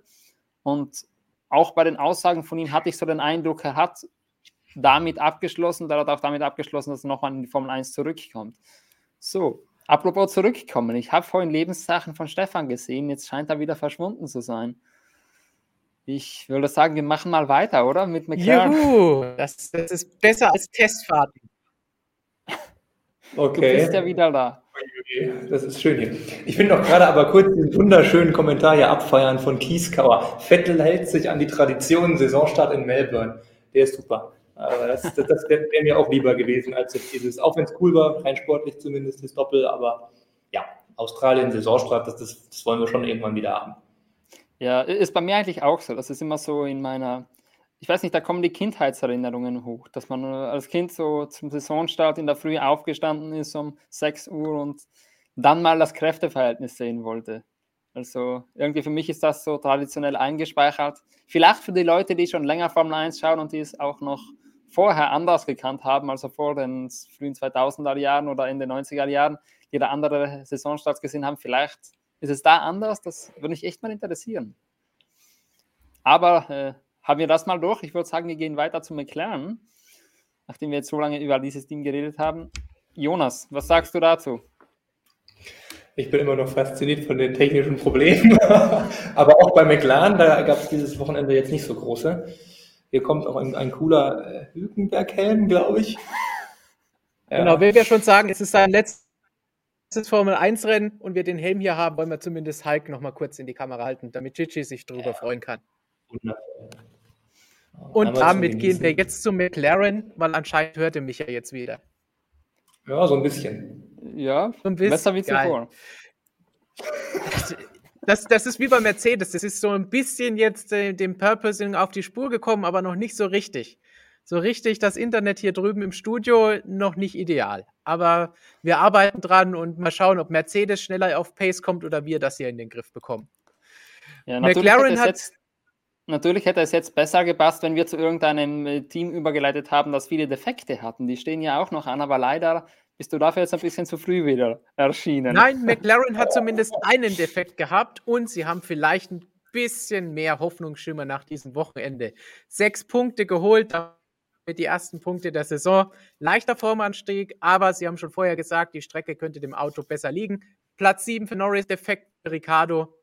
Geht es jetzt aufwärts oder nicht? Ja, aufwärts direkt würde ich nicht sagen. Ich würde sagen, die Strecke war es einfach nur an diesem Wochenende. Das hat auch das Team unterstrichen, nämlich, dass man keine Änderungen am Auto vorgenommen hat. Norris hat das auch gemeint. Man hat da nichts geändert an dem Auto, aber das Layout kam offenbar dem McLaren sehr entgegen. Man muss ja auch sagen, bei den Testfahrten hatte McLaren vor allem Probleme auch mit der Bremsbelüftung, dass da alles heiß lief und generell mit den Temperaturen. In Saudi-Arabien ist das natürlich ein bisschen entspannter. Dort sind nicht so viele harte Bremszonen, dort sind vor allem schnelle Kurven, flüssige Kurven. Dann, wenn wir noch einen Schritt weiter gehen, Highspeed-mäßig war McLaren oder generell der Mercedes-Motor in diesem Jahr auch noch nicht überragend, wie das aussieht. Und bei McLaren erst recht nicht. In Saudi-Arabien konnte man das noch ein bisschen besser kaschieren, auch wenn es dort auch ein kleines Problem war, weil man genau deshalb dann am Ende auch das Duell von Norris gegen Ocon verloren hat. Aber in Saudi-Arabien konnte man generell die Probleme des McLaren ein bisschen besser kaschieren, als man das noch in Bahrain konnte. Aber wie eben auch die Fahrer angemerkt haben, es werden auch wieder andere Strecken kommen, die dem McLaren nicht liegen. Und dann müssen sie halt auch in der Lage sein, bis dahin diese Probleme zu lösen. Jetzt die nächste Strecke Australien, würde ich sagen, würde ich mal eher unter den flüssigen Kursen einordnen, auch wenn sich da was getan hat am Layout. Da könnte McLaren ähnlich performen wie am diesem Wochenende, aber das ist vielleicht noch relativ schwierig zu sagen. Ja, gerade weil sich da was am Layout getan hat, würde ich das sogar sagen. Also das ist jetzt ja eher flüssiger, deutlich flüssiger geworden, der Orbit Park. Also kann Ricardo hoffen auf ein zumindest passables Heimspiel. Also, aber ja, du hast gesagt, also mehr, mehr brauche ich da gar nicht mehr zu sagen. Layout, Layout, Layout, das war jetzt einfach alles. Das war, glaube ich, der Hauptfaktor, der jetzt einfach mal McLaren erstmal geholfen hat. Aber ja, also so ein bisschen aus der Schlinge ziehen, auch aus eigener Kraft strecken, unabhängig sollten sie es dann doch. Ob sie jetzt die Bremsbelüftung in Australien bekommen, das, das würde ich mal sehr in Frage stellen, weil das ist halt wirklich dann jetzt ein langer, langer Weg darunter.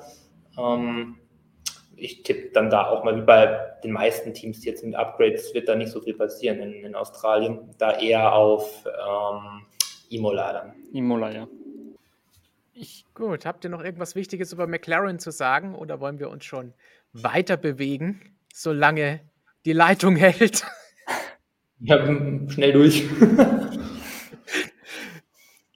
wir haben jetzt Williams und Aston Martin als die Null-Punkte-Club abgehakt. Wir haben McLaren abgehakt, die das Mittelfeld quasi jetzt mit dem ersten Punkt eröffnet haben.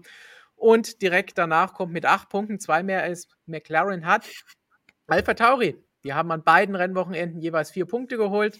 Zunoda das ganze Wochenende relativ viele Probleme, konnte dann gar nicht erst an den Start gehen. Pierre Gasly hat immerhin die Kohlen aus dem Feuer geholt mit P8. Unter Wert geschlagen oder ist das ungefähr das, was Alpha Tauri kann? Ich denke teils, teils. Auf der einen Seite hätte man sich vielleicht schon, wenn man das, also im Vergleich zum letzten Jahr ist die Base schon zurückgegangen von Alpha Tauri. Man hat jetzt nicht mal diesen Eindruck, dass sie wirklich mit Alpin kämpfen könnten. Ja, jetzt passt das. Auf der, an, auf der anderen Seite hat man natürlich sich auch selbst das Leben nicht einfacher gemacht, dadurch, dass man nur an beiden Wochenenden nur einen Fahrer ins Ziel bekommen hat. Letztes Wochenende hat es Gasly erwischt, dieses Wochenende eben zu Noda. Dann kam noch dazu an diesem Wochenende strategisch, war der Boxenstopp von Gasly leider schlecht getimt, dafür kann das Team nichts, denn direkt danach kam das Safety Car auf die Strecke. Das hat natürlich auch nicht geholfen, weil man dadurch sehr viel Track Position verloren hat. Allgemein denke ich, kann, können Sie zufrieden sein, dass Sie jetzt auch auf dieser Seite der Garage angeschrieben haben. Aber es war definitiv mehr möglich. Wobei wir eigentlich gar nicht sagen können, was bei Tsunoda möglich gewesen wäre, denn der ist auch abgesehen von den Trainings keine einzige Runde gefahren. Ja, so sieht's aus. Also Zunoda hat irgendwie das Pech gepachtet, hat er ja auch schon in Bahrain ein Training verpasst, dann dadurch Qualifying auch schon im Nachteil gewesen. Ja, also da sind Defekte abzustellen und dann könnte die Pace eigentlich ganz okay sein. Also dann ist man auf jeden Fall so im Bereich, sage ich mal, ja, mit Alfa Romeo hinter Haas, wenn da auch mal alles laufen würde, kommen wir dann auch gleich zu. Aber das ist ja, das sind einfach so viele Sachen, vor allem ja jetzt auch schon beide, wenn ich mich jetzt gerade nicht täusche, auf dem zweiten Motor. Äh, also da ist auch schon, da können wir auch schon so eigentlich fest von ausgehen, dass da in diesem Jahr noch irgendeine Strafe schon wieder folgen wird. Hm, auch nicht so ideal. Ja, und, und die Zunoda kann einfach echt nur leid tun. Also das ist ganz bitter und ich habe jetzt gar nichts mehr von Franz Toast gehört am Wochenende, aber der wird wahrscheinlich, weiß ich nicht, was mit dem passiert ist, der ist wahrscheinlich explodiert irgendwo. Vielleicht habe ich deshalb nichts gehört. Also das ist ja sehr, sehr holpriger Saisonstart.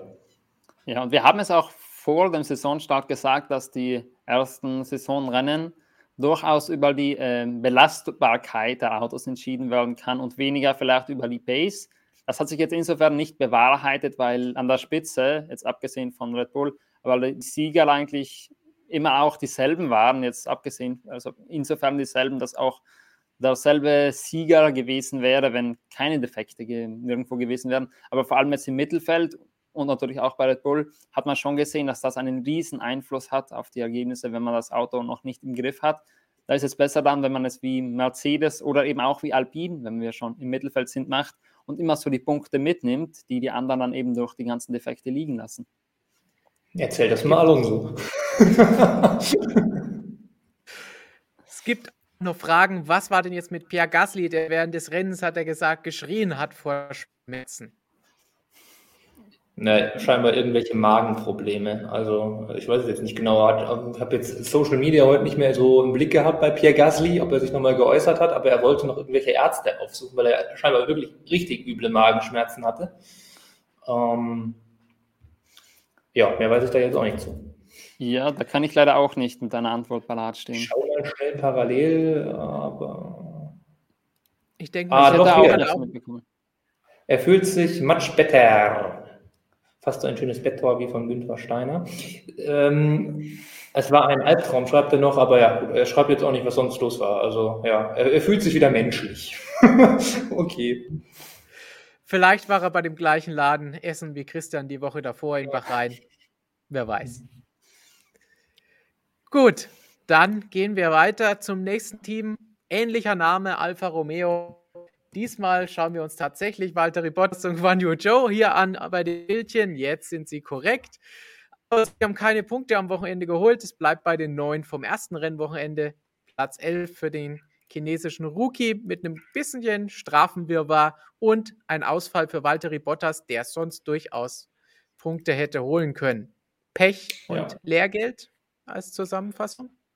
Ja, nee, ja, man hat alles dafür getan, diese Punkte auch nicht zu holen, sollte man vielleicht eher sagen. Also wirklich alles. Also gerade da, was auf der chinesischen Seite ähm, da passiert ist, das ist, war ja, also das ja, macht einen ja fassungslos. Also, also unglaublich. Also äh, erst da ihm fälschlicherweise sagen, dass er da die Position gegen, gegen Albon nicht zurückgeben muss, wo er ihn abseits der Strecke überholt hatte. Dann gibt es natürlich die Strafe dafür.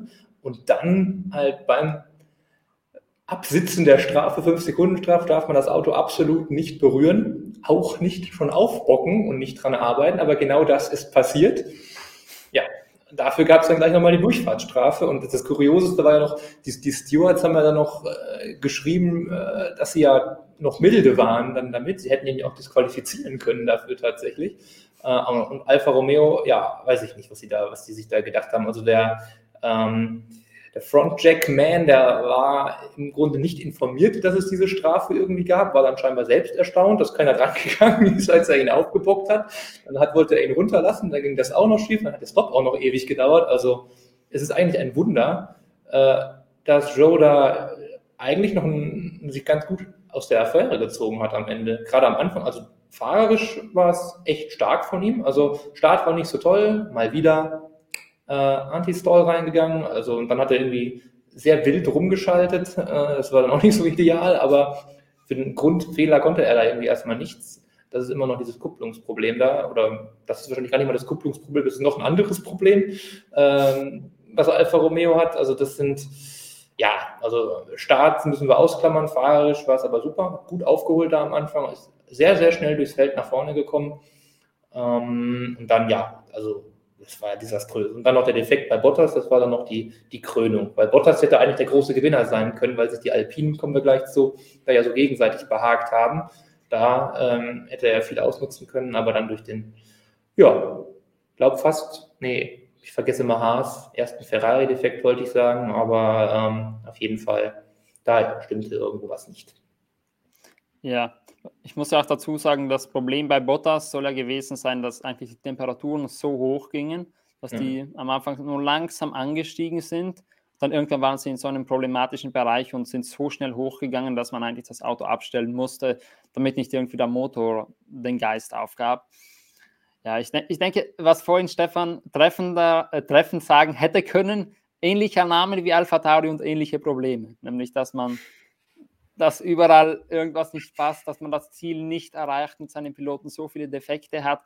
Und bei Alfa Romeo ist es in dem Fall noch viel äh, tragischer eigentlich, weil das Auto wäre doch verdammt schnell. Sie sind, ich würde mal behaupten, schneller als der Alpha Tauri. Sie sind vorne im Mittelfeld dabei. Sie könnten richtig gut Punkte sammeln. Sie haben das Auto, das zu machen, nur äh, das Auto hält keine Renndistanz durch, wie es ausschaut. Oder nur mit Glück. Und ja, ich meine, die Boxenstock-Geschichte hast du auch schon schön aufgearbeitet, Jonas. Ich glaube, da muss ich gar nichts mehr dazu sagen. Da will ich auch gar nichts mehr dazu sagen. Kann man sich nur reinsteigern in diese Geschichte eigentlich. Also das ist ja, das ist, macht einen ja fassungslos. Also es ist eigentlich schade, dass das Markus hat das alles aufgearbeitet auf der Website. Dass er nicht da ist, das wäre wahrscheinlich noch unterhaltsamer geworden. Und du sagst aber auch richtigerweise, es ist auch besonders dramatisch auch für Alfa Romeo, weil sie jetzt halt so einen starken Saisonstand haben. Und ich würde jetzt einfach mal behaupten, dass schon ein großer Teil am Gewicht liegt. Und das wird nicht so bleiben, dass Alfa Romeo da den Vorteil hat, dass sie da das, das leichteste Auto haben. Das wird sich noch ändern. Und dann werden sie, äh, weil das macht einiges aus. Da geht es um einige Kilo, das bringt dann auch tatsächlich einige Zehntel schon. Also da werden sie, wenn es schlecht läuft und sie nicht anderweitig Performance finden, da relativ schnell Zeit verlieren können und könnten jetzt wirklich alle Punkte, die sie an, an Polster sich aufbauen, sehr gut gebrauchen. Das gleiche gilt auch für das nächste Team, die am ersten Rennwochenende eine, die große Überraschung waren, dass sie bestätigt haben, was bei den Testfahrten einige ein bisschen vermutet haben. Dieses Wochenende gab es zum zweiten Mal hintereinander Punkte, allerdings nur deren zwei, sodass Haas nun bei zwölf Punkten steht. Insgesamt ein schwieriges Wochenende. Der Unfall von Mick Schumacher, der dann nicht am Rennen teilnehmen konnte, Teile, die man dann sparen wollte, damit man in Melbourne fahren kann. Kosten natürlich auch ein Faktor. Magnussen als P9 Stein in der Brandung. Ist der erste Höhenflug damit so ein bisschen gebremst oder sagt er immer noch toll? Ich würde sagen, das Auto vom Potenzial her immer noch toll. Auch wenn man an diesem Wochenende jetzt nicht so viel sehen konnte von der Base, denn einerseits natürlich Schumacher ist rausgecrashed und konnte nicht teilnehmen. Bis dahin muss man sagen, Qualifying hat er sich gut geschlagen. Bis dahin sah es sogar nach Q3-Kurs aus. Also das Auto hat bewiesen, was in ihm steckt und Schumacher hat auch bewiesen, dass er im Gegensatz zu Bahrain auch das rausholen kann. Zumindest bis zu diesem Punkt. Dann kam leider der Unfall. Das ist ein bisschen schade und Magnussen auf der anderen Seite, muss man sagen, konnte auch nicht wirklich zeigen, was jetzt in dem Auto steckt, denn äh, im Training zweimal einen Defekt. Erstes Training ist er überhaupt nicht gefahren oder nur wenige Meter. Zweites Training war dann auch nach, ich glaube, 20, 30 Minuten irgend sowas Schluss. Und anschließend konnte er auch nicht mehr fahren. Dann war er auch körperlich nicht ganz auf der Höhe, wie er selbst anmerkte, dass ihm der, der Nacken Probleme gemacht hat. Also da vielleicht, ja, man hört es oft, wenn Leute aus der Formel 1 draußen sind, wenn sie wieder zurückkommen, dass sie dann Probleme haben. Und Bahrain hat das noch ein bisschen verziehen. Äh, Saudi-Arabien verzeiht da gar nichts. Da hatte er eben auch noch Probleme. Dann, was noch dazu kommt, und das ist jetzt der letzte Punkt, warum es nicht mehr Punkte geworden sind, war dann auch die Strategie. Denn Haas hatte ja beim Start bei Magnussen auf die harten Reifen gesetzt. Damit war man in so einer kleinen Gruppe dabei, die das auch gemacht haben, unter anderem auch Hamilton. Aber Haas war eigentlich das einzige Team in dieser Gruppe, das es nicht wirklich nötig gehabt hätte, diese alternative Strategie zu wählen. Man hätte auch leicht mit den äh, Mediums einfach ins Rennen gehen können, von Platz 10 aus, weil man dann trotzdem ja immer noch auf Punktekurs gewesen und muss dann ja nicht unbedingt die Welt zerreißen. Aber das hat sich dann eben ja, bestraft gemacht, da, dass man die, diese Strategie mit den harten Reifen gewählt hat. Einerseits natürlich Pech, dass dann genau das Safety Car rauskommt in der 17. Runde, denn das war ein sehr schlechter Zeitpunkt für das Team. Dadurch war eigentlich kein Vorteil mehr da, den man je haben hätte können durch den Boxenstopp, weil alle anderen den Gratis-Stop bekommen haben. Aber gleichzeitig muss man sich natürlich auch die Frage stellen, ob man nicht, nicht da strategisch was anderes machen hätte können. Und dass man da noch Punkte geholt hat, am Ende lag ja sowieso nur noch daran, dass es so viele Defekte gab. Sonst wäre das auch ein Nuller geworden. Aber das Positive, was man festhalten muss, Haas ist noch immer in vorne dabei, also im vorderen Mittelfeld dabei. Und das in Bahrain als auch in Saudi-Arabien, also auf zwei komplett unterschiedlichen Strecken. Das heißt, in den nächsten Wochen könnte da durchaus noch was gehen. Absolut. Also Magnus meinte auch, äh, du hast den Nacken schon angesprochen, das hatte er schon im Qualifying. Er meinte, ähm, Potenzial für P5 wäre drin gewesen im Auto. Also das heißt sogar vor Russell. Also das ist schon krass. Also und ich glaube auch, wenn Haas mal alles zusammenbekommt, ähm, wären sie in der Lage, ungefähr auf Mercedes-Niveau tatsächlich momentan zu sein. Das wird nicht mehr lange so bleiben, schätze ich, aber die sind schon, also im Mittelfeld für mich, wenn die, also vom Potenzial auf jeden Fall im Moment die Nummer eins. Und ja, genau. Und ansonsten haben sie halt ihre Problemchen, genau. Also die Probleme bei und technischer Natur. Natürlich, der kannte die Strecke ja auch noch nicht mal. Also dafür eigentlich sensationell, was er da noch rausgeholt hat. Und dann noch die Nackenprobleme. Also das war schon, schon wirklich stark, auch im Qualifying. Ich meine, Mick ist dann ja rausgecrashed, wir haben jetzt am Ende nicht gesehen, wer es da gewonnen hat. Aber Q2 war man nicht der, der K-Mac auch schon wieder klar vorne. Also ähm, äh, Q1. Ähm, von daher, ähm, ja, also ich weiß auch nicht, gut, der, der Mick, der, der merkt jetzt auch schon, der, der spürt jetzt auch schon den Druck, der muss sich jetzt auch schon beweisen. Äh, dann hat er vielleicht auch mal ein bisschen, ja, zu viel riskiert, muss schon mehr Risiko nehmen im Qualifying. Das wird vielleicht auch wirklich mit einer Rolle gespielt haben da bei dem Unfall. Also ähm, klar, er ist jetzt auch gefordert und ähm, darf jetzt da nicht den kürzeren ziehen. Ähm, bin gespannt, wie das weitergeht, aber Haas auf jeden Fall, ähm, ja, hoffen wir, dass sie noch in der Lage sind. Sie haben es ja früher auch immer gut geschafft, äh, da im Mittelfeld einen guten Job zu machen.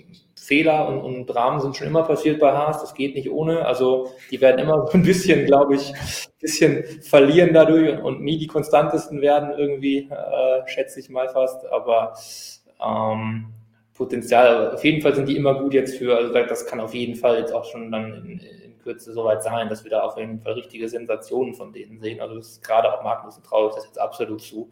Ähm, alleine da in Bahrain, das, das war der Hammer, was er da rausgeholt hat. Äh, und jetzt eigentlich auch. Äh, und der Nacken wird dann irgendwann hoffentlich auch passen.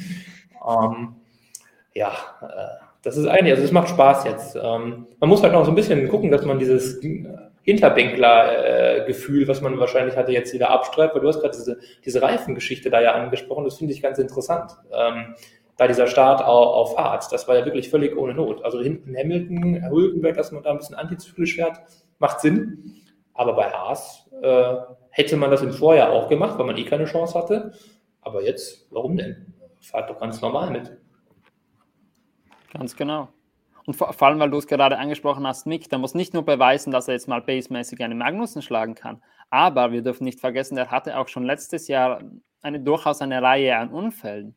Und da muss jetzt auch mal beweisen, dass er wirklich seinen, diesen, diesen Crash-Ruf ein bisschen los wird. Letztes Jahr war er da ein bisschen gesegnet durch den Teamkollegen, dass da alle alles im Prinzip auf Massibin eingeschlagen hat und der in Ruhe seinen Job machen konnte. Aber wenn man mal das Ganze betrachtet, hat er ja doch schon seine Reihe an Unfällen. Okay, erste Saison, schwieriges Auto, da nimmt man das noch hin. Aber wenn er dieses Jahr jetzt auch jetzt den ersten Unfall geliefert hat und dann möglicherweise so weitermacht, dann wird ihm das schon irgendwann mal als Ruf angelastet werden. Und deshalb würde ich mal sagen, Mick muss echt schauen, in, in den nächsten Wochen seine Fehler zu minimieren. Denn Fehler hat er auch schon in Bahrain gemacht, im Qualifying. Da hat er auch die Runde nicht zusammenbekommen und ist deshalb in Q2 ausgeschieden. Und dies, dieses Wochenende eben der Unfall, die muss er echt mal ausmerzen, die Fehler. Ansonsten wird das seinen Ruf nachhaltig schädigen. Und dass er irgendwann die Base haben muss, das ist sowieso klar. Er kann sich nicht dauerhaft von Magnussen schlagen lassen, aber dafür, würde ich mal sagen, ist die Sample Size noch nicht groß genug. Wir haben jetzt ein wirklich normales Rennwochenende gesehen, wo wir die beiden in allen Session, Sessions vergleichen konnten. Da müssen wir noch ein paar Wochen warten. Tomislav merkt noch an, apropos Nacken, schaut euch mal Mix Hals auf dem Bild an. Da mangelt es nicht an Nacken.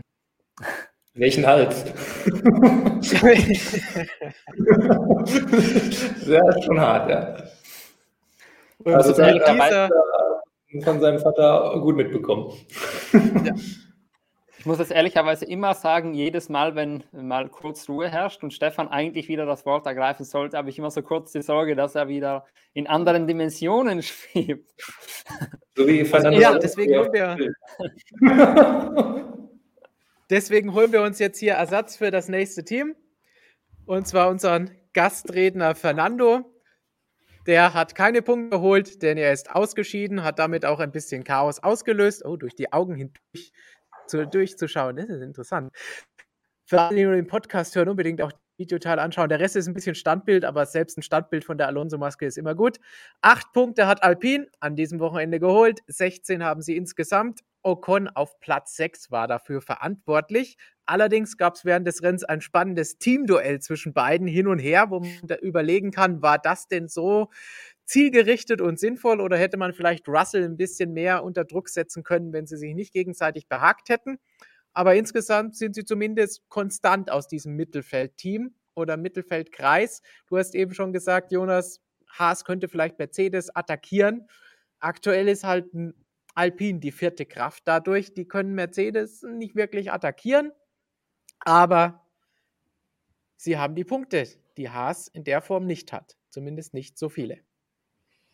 Ja, und das auch, wie du schon sagst, wahrscheinlich ein Stück weit selbst verschuldet von dem Defekt. Ist halt Renault, da wollen wir gar nicht groß drüber reden. Das ist ja klar, dass es früher oder später passiert.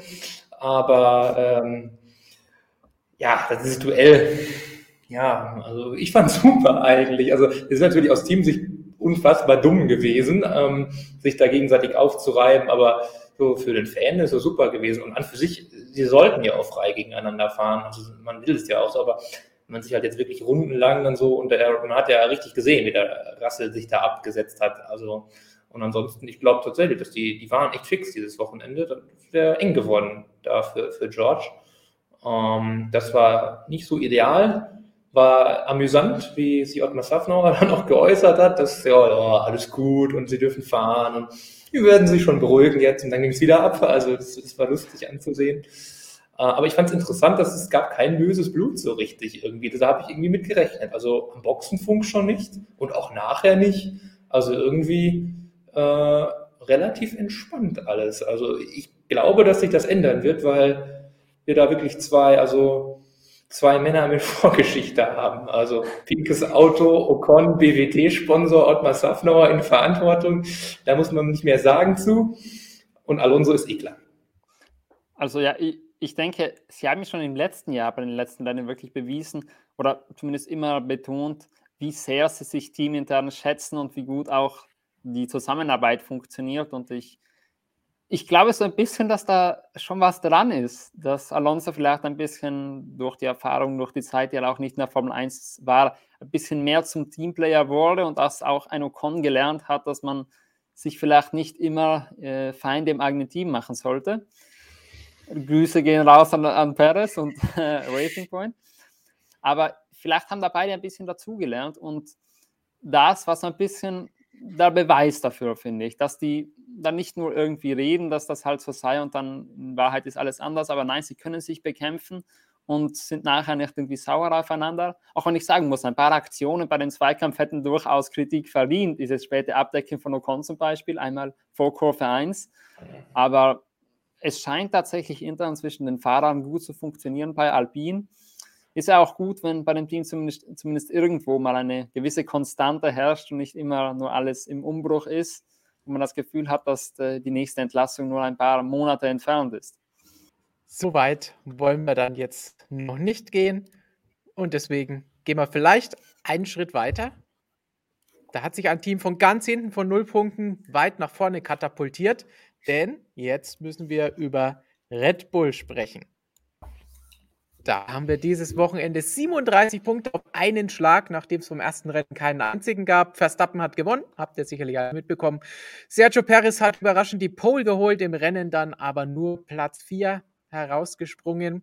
Verstappen starkes Duell gegen Charles Leclerc, das für einen Krimi, nicht einen Kimi, in den Schlussrunden gesorgt hat. Red Bull insgesamt an diesem Wochenende besser klargekommen, besser unterwegs gewesen. Geht's jetzt so weiter? Ja, für das Team muss man noch sagen, hoffentlich, denn wie schon vorhin angesprochen, es, es ist ein guter alter Spruch, es ist ein Marathon, kein Sprint. Man muss einfach die äh, Punkte auch ins Ziel bringen. Wir wissen alle, dass Red Bull die Pace hat. Ich würde im Moment sagen, sie sind auf Augenhöhe mit Ferrari. Sie haben auf jeden Fall das Auto, mit dem sie um die WM kämpfen können, aber das Auto muss auch ins Ziel kommen. In Bahrain hat es das nun mal nicht gemacht man kann für das Team und vielleicht auch für die Spannung in der WM nur hoffen, dass das nur ein Ausreißer nach unten war. Und Team intern natürlich sensationell, wie Perez dieses Jahr allgemein performt. Da war jetzt die Pole eigentlich nur, ich sage mal, die Kirsche auf der Torte, dass er da den Verstappen schlagen kann, die Pole einfahren kann, auch die Ferraris hinter sich lassen kann. Ganz großes Kino. Rennen war natürlich Pech und im Rennen muss man ehrlicherweise auch sagen, hat man dann gesehen, wo Verstappen dann doch noch die extra Körner hat, nämlich dass er Leclerc attackieren konnte, während Perez das bei Sainz eben nicht konnte. Deshalb am Ende doch Verstappen die Nummer 1 im Team, aber so einen Perez wollen wir sehen. Ja, das war super. Also Perez ist eigentlich der, der, der Red Bull-Mann des Wochenendes gewesen, muss man sagen. Also Max im Qualifying, das war schon extrem schwach für seine Verhältnisse, überraschend schwach. Also der ist irgendwie mit dem Soft da gar nicht zurechtgekommen. Hat ja auch eine andere Strategie da äh, genutzt mit zwei Aufwärmrunden und das meinte er war super für ihn, aber de facto hat es nicht funktioniert. Also ähm, das war, war echt nicht gut. Ähm, und der Perez scheint dieses Jahr generell auf einem bis jetzt zumindest mal höheren Level zu sein, speziell samstags, dass dann eben so kleine Probleme bei Verstappen oder in dem Fall sogar ein bisschen größere mal dann locker reichen. Das war schon toll. Und im Rennen halt, äh, weiß ich nicht, fand, fand ich jetzt nicht so schlimm. Also ich glaube, das war jetzt, dass er da am Ende nicht mehr angegriffen hat, auch so ein bisschen mentaler Knacks innerhalb des Rennens irgendwie, weil einfach diese Führung weg war mit dem Safety Car. Das war ja einfach unfassbar bitter. Also das war ja genau äh, wollte ich, einfach ein, ein grauenhafter Fall, genau die eine Runde im Grunde, bevor der Latifi da abfliegt, ähm, kommt er an die Box. Also das, das war echt bitter, da hat er keine Chance mehr gehabt. Ansonsten echt gespannt gewesen. Also ich kann mir nicht an für sich, wie, wie hätte Leclerc den noch kriegen können. Overcut war, war dann unterwegs gerade äh, gezwungenermaßen. Ich glaube nicht, dass da noch eine große Chance bestanden hätte. Also ich glaube, Checo hat das Ding nach Hause geschaukelt, tatsächlich. Also ja, insgesamt Bahrain war Red Bull auch schon stark, die Pace war da. Ähm, diesmal hat man sich eben mit der Entscheidung, da mehr auf Topspeed einfach zu setzen. Das war das große Thema bei Red Bull im Grunde, dass man nach dem Freitag entschieden hat, wir gehen hier auf Topspeed. Hat man in Bahrain auch schon gemacht, aber hier hat es jetzt dann einfach mit der Strecke besser gepasst. Und das ist dann einfach zur entscheidenden Waffe geworden. Am Ende das VSC hat wahrscheinlich noch ein bisschen geholfen, weil Verstappen da die Reifen dann ein bisschen besser wieder in den Griff bekommen hat. Einfach, die sind ja dieses Jahr dann nicht so anfällig, die kommen auch nochmal zurück. Da war das Ganze hinter, hinterherfahren hinter Leclerc nicht mehr so schlimm. Und ja, dann ähm, konnte er nochmal angreifen. Und dann haben wir natürlich noch dieses epische DRS-Thema da gehabt. Ähm, sensationell natürlich.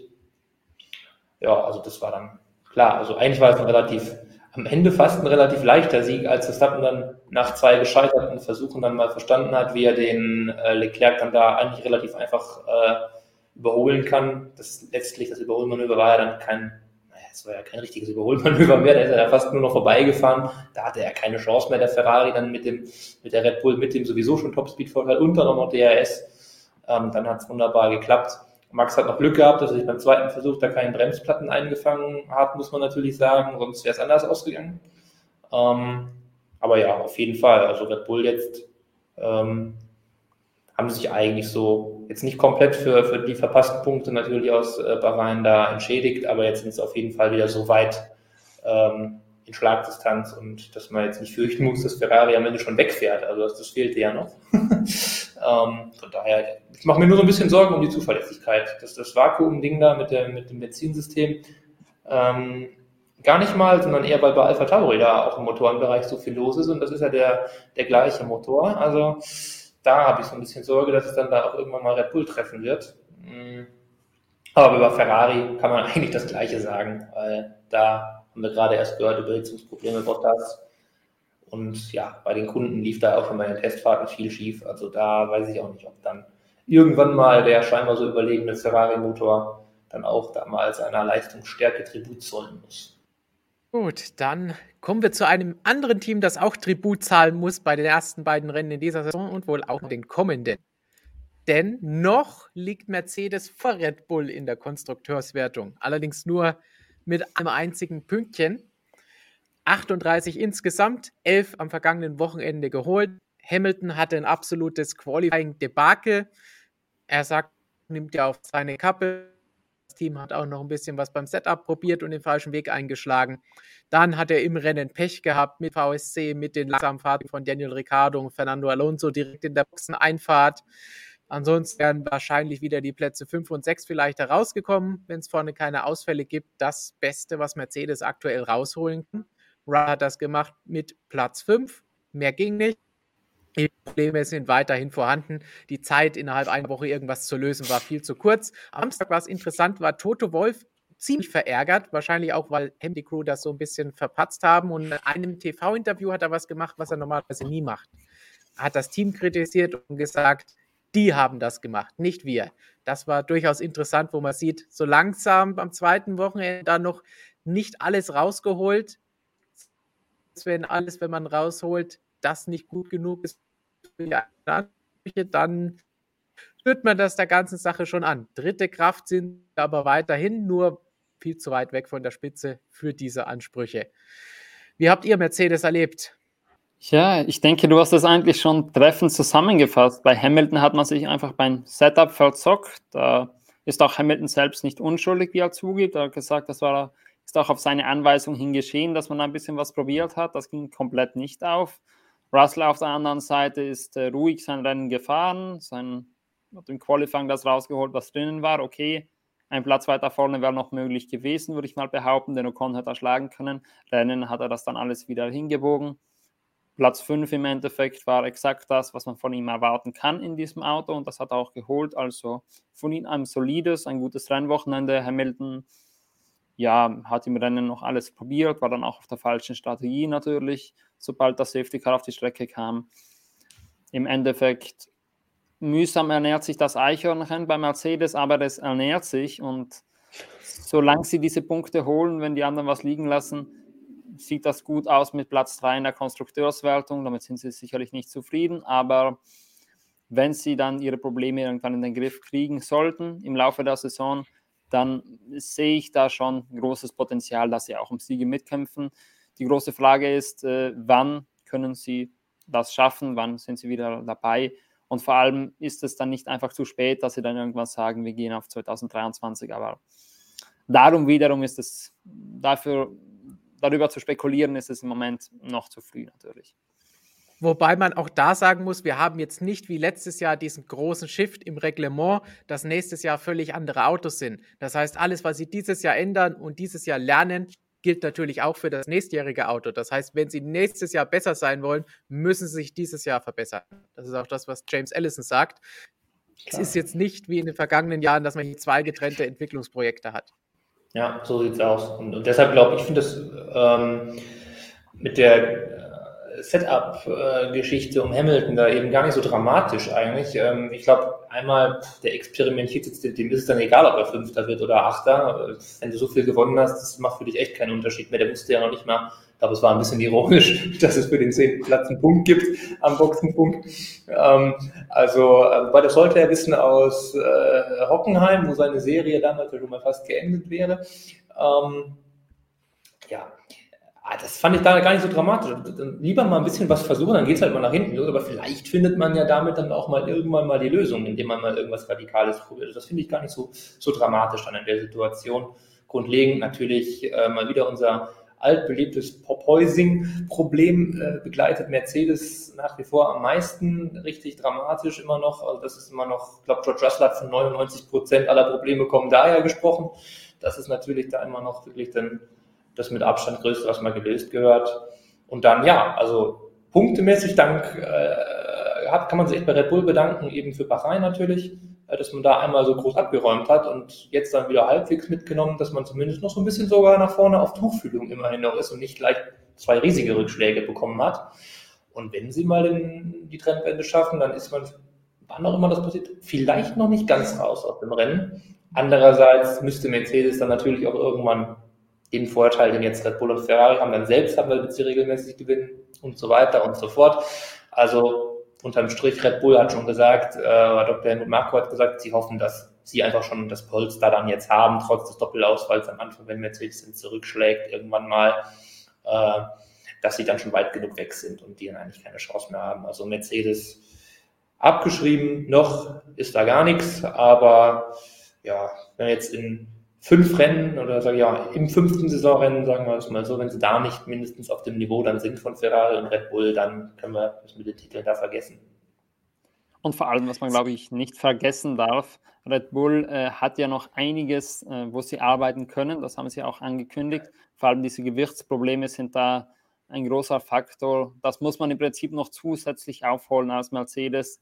Also insofern schaut Red Bull schon sehr gefährlich aus, vor allem was eben die Entwicklung angeht. Wobei auch sie am Gewicht noch ein bisschen abnehmen können. Auch bei ihnen ist da ja nicht ganz so viel wie Red Bull, wie man so hört, aber auch da sagt Toto Wolf ja auch, sie haben mehrere Probleme. Es ist nicht nur die eine Sache. Das kam an diesem Wochenende jetzt auch zum ersten Mal mit dazu. Nach Bahrain war alles noch sehr zuversichtlich. James Allison hat auch noch gesagt, ja, also wir hoffen, dass wir es vielleicht in drei bis vier Rennen aussortiert haben und dann wieder vorne mitkämpfen können. Jetzt hat Toto da ein bisschen die berühmt-berüchtigte Tiefstapelbremse ganz durchgedrückt und hat auch am Wochenende nochmal gesagt, also wir haben viele Probleme, das wird dauern, bis wir das gelöst haben. Das ist nicht unser Standard. Wir müssen das ändern. Das gefällt uns so nicht. Aber jetzt ist es erstmal und so wird es nicht einfach beim nächsten Rennen anders sein. Und damit kommen wir zu einem Team, das solche Probleme und noch viel schlimmere in der Vergangenheit, zumindest vorletztes Jahr gehabt hat und auch letztes Jahr nicht ideal alles gelaufen ist, aber schon deutlich verbessert. Und das ist der aktuell führende in der Konstrukteurswertung. Ferrari ist wieder ganz vorne angekommen. 34 Punkte geholt, insgesamt schon 78 Punkte im Vergleich zu dem zweiten mit Mercedes, die 38 haben. Das heißt, Ferrari hat am vergangenen Wochenende jetzt fast so viele geholt wie Mercedes insgesamt in beiden Rennen. Und mehr als Red Bull. Leclerc Platz 2, Sainz Platz 3, wieder beide Fahrer auf dem Podium, konstant. Starke Duelle wieder bei Leclerc, wie wir es mit Verstappen vorhin schon besprochen haben im Qualifying auch hier eine Überraschung von Sainz. Insgesamt waren sie im Bahrain aber noch einen Tick besser als Red Bull. Hier kam Red Bull ein bisschen besser zurecht und konnte dann am Ende auch gewinnen. Kann Ferrari seine Form auch über die nächsten Rennen so fortsetzen? Weil das war ja in der Vergangenheit dann gerne mal das Problem. Also eine Weile auf jeden Fall. Also das, was sie jetzt haben, haben sie erstmal und dann wird man, das wird man dann erst in der zweiten Saisonhälfte sogar erst sehen, ob sie eventuell in einem Entwicklungsrennen mal wieder zurückfallen oder halt nicht. Man muss dazu sagen, noch haben sie keine wirklichen Upgrades gebracht. Also da kamen jetzt noch nicht die, die großen Offensiven. Auch in Australien ist da jetzt noch nichts so Großartiges vorgesehen. Also irgendwann wird da von Ferrari dann auch mal was kommen. Und so wie sich das da alles anhört, die müssen halt so ein bisschen haushalten, wie alle anderen auch mit dem Budget Cap. Kommt dann da dann eher was Größeres, wo man dann wirklich sicher ist, dass es ausgereift ist und passt. Und ähm, dann könnte es gefährlich werden. Und jetzt lebt man halt davon, dass man das Auto so gut versteht, vor allem. Deshalb war es auch dann doch kein so großes Problem scheinbar, dass da am Freitag äh, die Longruns nicht funktioniert haben, weil beide Fahrer mal kurz die, die Leitplanken ein, ein bisschen genauer inspiziert haben. Ähm, das sieht nach wie vor sehr, sehr stark aus. Also, dass man jetzt gegen ähm, Red Bull im Grunde verloren hat im Rennen, das war wirklich nur eine ganz kleine Nuance. Das ist sogar eine Nuance gewesen, die man äh, ausnahmsweise mal so richtig Ferrari gar nicht vorwerfen kann. Das ist so ein kleiner, man kann gar nicht sagen Fehler, es war einfach irgendwie so eine Philosophie gewesen, eben diese, diese Top-Speed-Thematik, die halt der Red Bull da verfolgt hat. Ähm, natürlich wird Ferrari das jetzt aufarbeiten, ob man da ähm, einen anderen Weg schlauer gewesen wäre, aber es war jetzt nicht so, dass es jetzt mal verloren hätte, weil man halt Ferrari war, sondern man hat einfach so mal verloren, wenn man halt mal, auch mal verliert. Also das war fahrerisch, ähm, bis auf diese beiden Nummern eben im Training super. Carlos Sainz war jetzt wieder da, wo er eigentlich letztes Jahr auch war, ähm, nämlich sehr, sehr nah dran eigentlich an, an Leclerc schon. Äh, das war, war auch schön. Sehr aufmerksamer Fahrer auch. Das hat mir auch gut gefallen, ähm, dass er da eben aufgepasst hat, danach der Safety-Car-Phase, als er dann neben Perez dann eben am Boxenausgang war und dann da den ja, ist auch ein bisschen, bisschen ätzend, den da so anzuschwärzen, aber sehr, sehr gute Rennintelligenz, da halt wirklich mitgedacht, an ans Reglement gedacht, aufgepasst und da dann halt auch von profitiert, auch im Nachgang dann noch seine Kritik dann eben, ähm, da eben an der Rennleitung, dass sie ihn da nicht schon vor dem Reset vorbeigelotst haben, also da auch in, in allen Belangen hat mir der Carlos Sainz wirklich sehr, sehr gut gefallen, also das, das finde ich auch einfach mal so abseits äh, des Sports fast ein bisschen ganz schön, also äh, ja, und Charles Leclerc, super, dass der jetzt wieder da vorne mitfährt und Verstappen jetzt mal einen anderen echten Gegner hat. Tja, ich denke, nach diesem Monolog kann ich nicht so viel hinzufügen eigentlich. Sainz äh, beim ersten Rennen hat er sich noch selbst sehr stark in die Kritik genommen, eigentlich viel mehr als alle Kritiker. Da war er im wörtlichsten Sinne sein eigener schärfster Kritiker.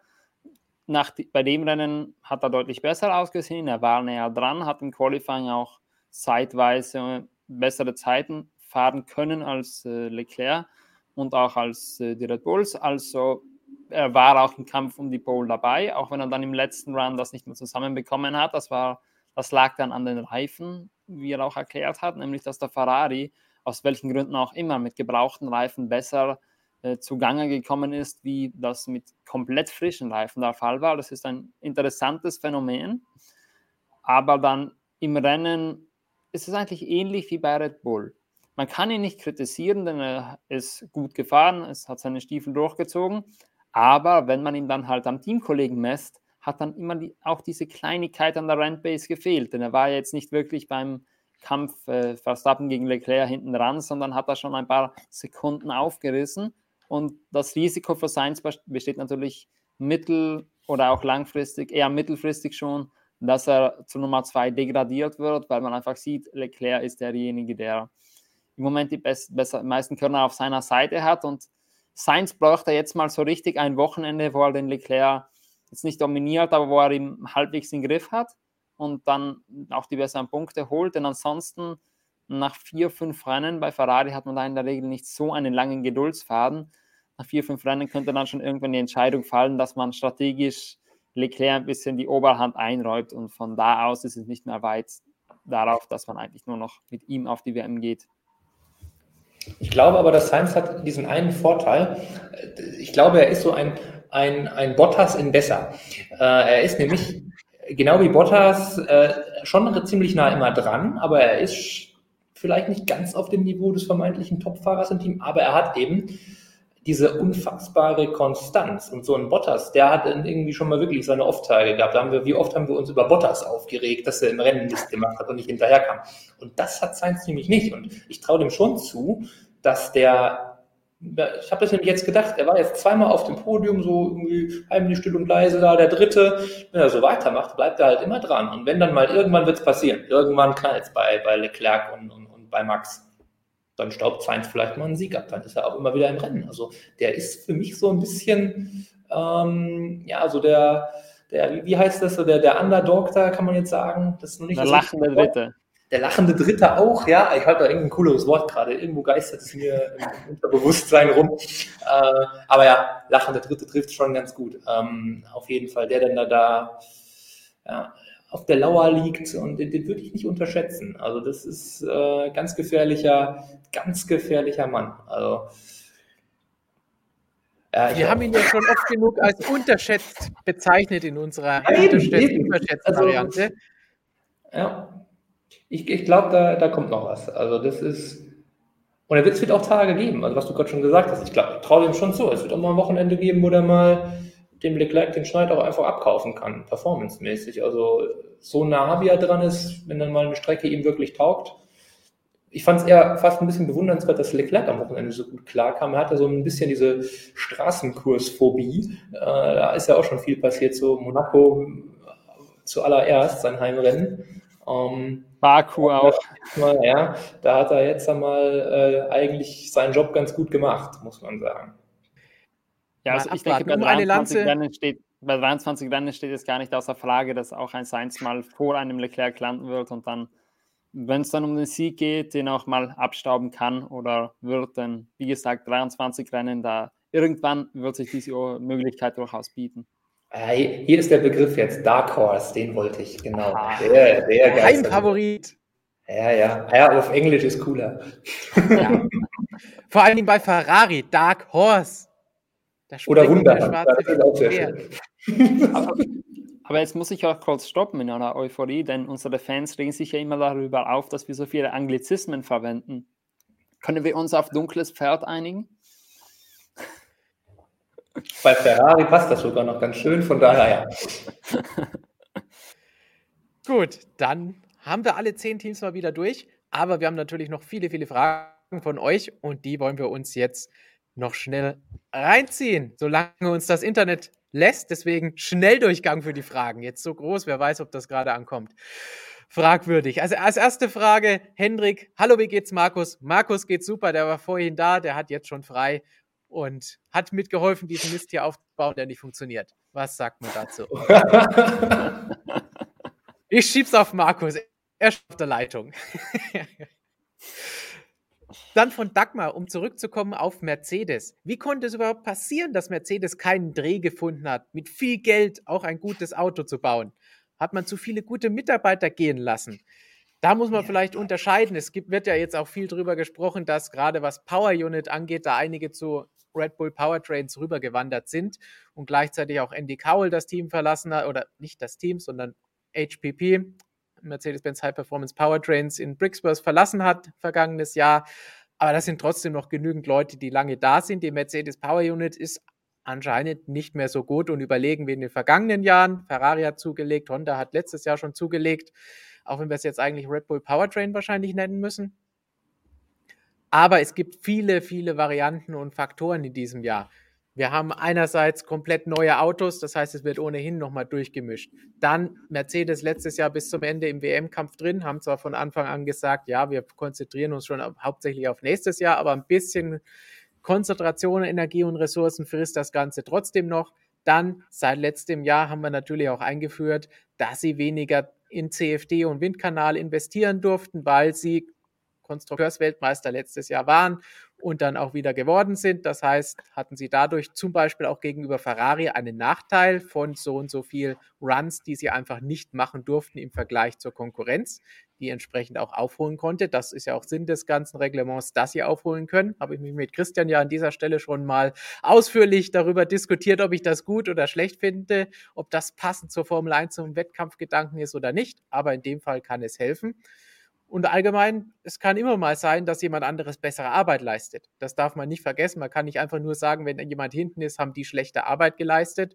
Vielleicht haben auch andere einfach bessere Arbeit geleistet. Muss man dann auch anerkennen. Auch wenn es Mercedes sicherlich schwer fallen würde, das zu sagen. Aber sie sagen es ja selbst, wir haben Probleme und diese hüpft, nicht springende Pferd, sondern der hoppelnde Hase, den der Mercedes hauptsächlich darstellt.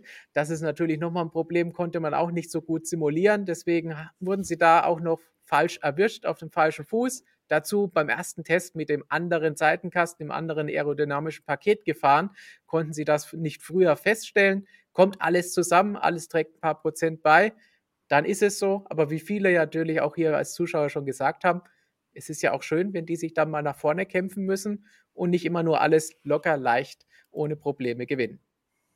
So, und dann gehen wir weiter zu Music und More. Bekommt Leclerc noch eine Strafe für das zweimalige Überfahren der weißen Linie am Boxeneingang? Jonas lacht schon. Ja, einmal, weil das jetzt bestimmt nicht mehr passiert und, und ja, es war amüsant, wie Max Verstappen alles versucht hat, einfach. das, hatte schon was. Ähm, ich muss aber gestehen, ich habe das live äh, nicht so ganz gesehen irgendwie. Also es war einmal gab es ja so eine Replay, aber die habt leider verpasst. Ähm, aber wenn dann von der Rennleitung nichts kommt, weil das ist definitiv ein Vergehen, wenn er von, wenn er schon innen drin war und wieder rüber ist. Also das haben wir letztes Jahr bei Tsunoda in Spielberg gehabt, glaube ich, zweimal. Ähm, Baku ist es auch schon ähm, passiert mal, auch meinem Freund Kimi, erinnere ich mich noch dran. Ähm, ja, also aber dann, ja, also wird, wird jetzt keiner mehr bekommen, logischerweise nicht, aber dann, dann wird Verstappen sich ja wohl verguckt haben. Ja, ich glaube, es war ja auch ziemlich knapp. Also es war jetzt, äh, wenn ja. ich die Fernsehbilder richtig im Kopf habe, war das jetzt auch fraglich, ob er da wirklich drüber war oder ob er sie touchiert hat und so.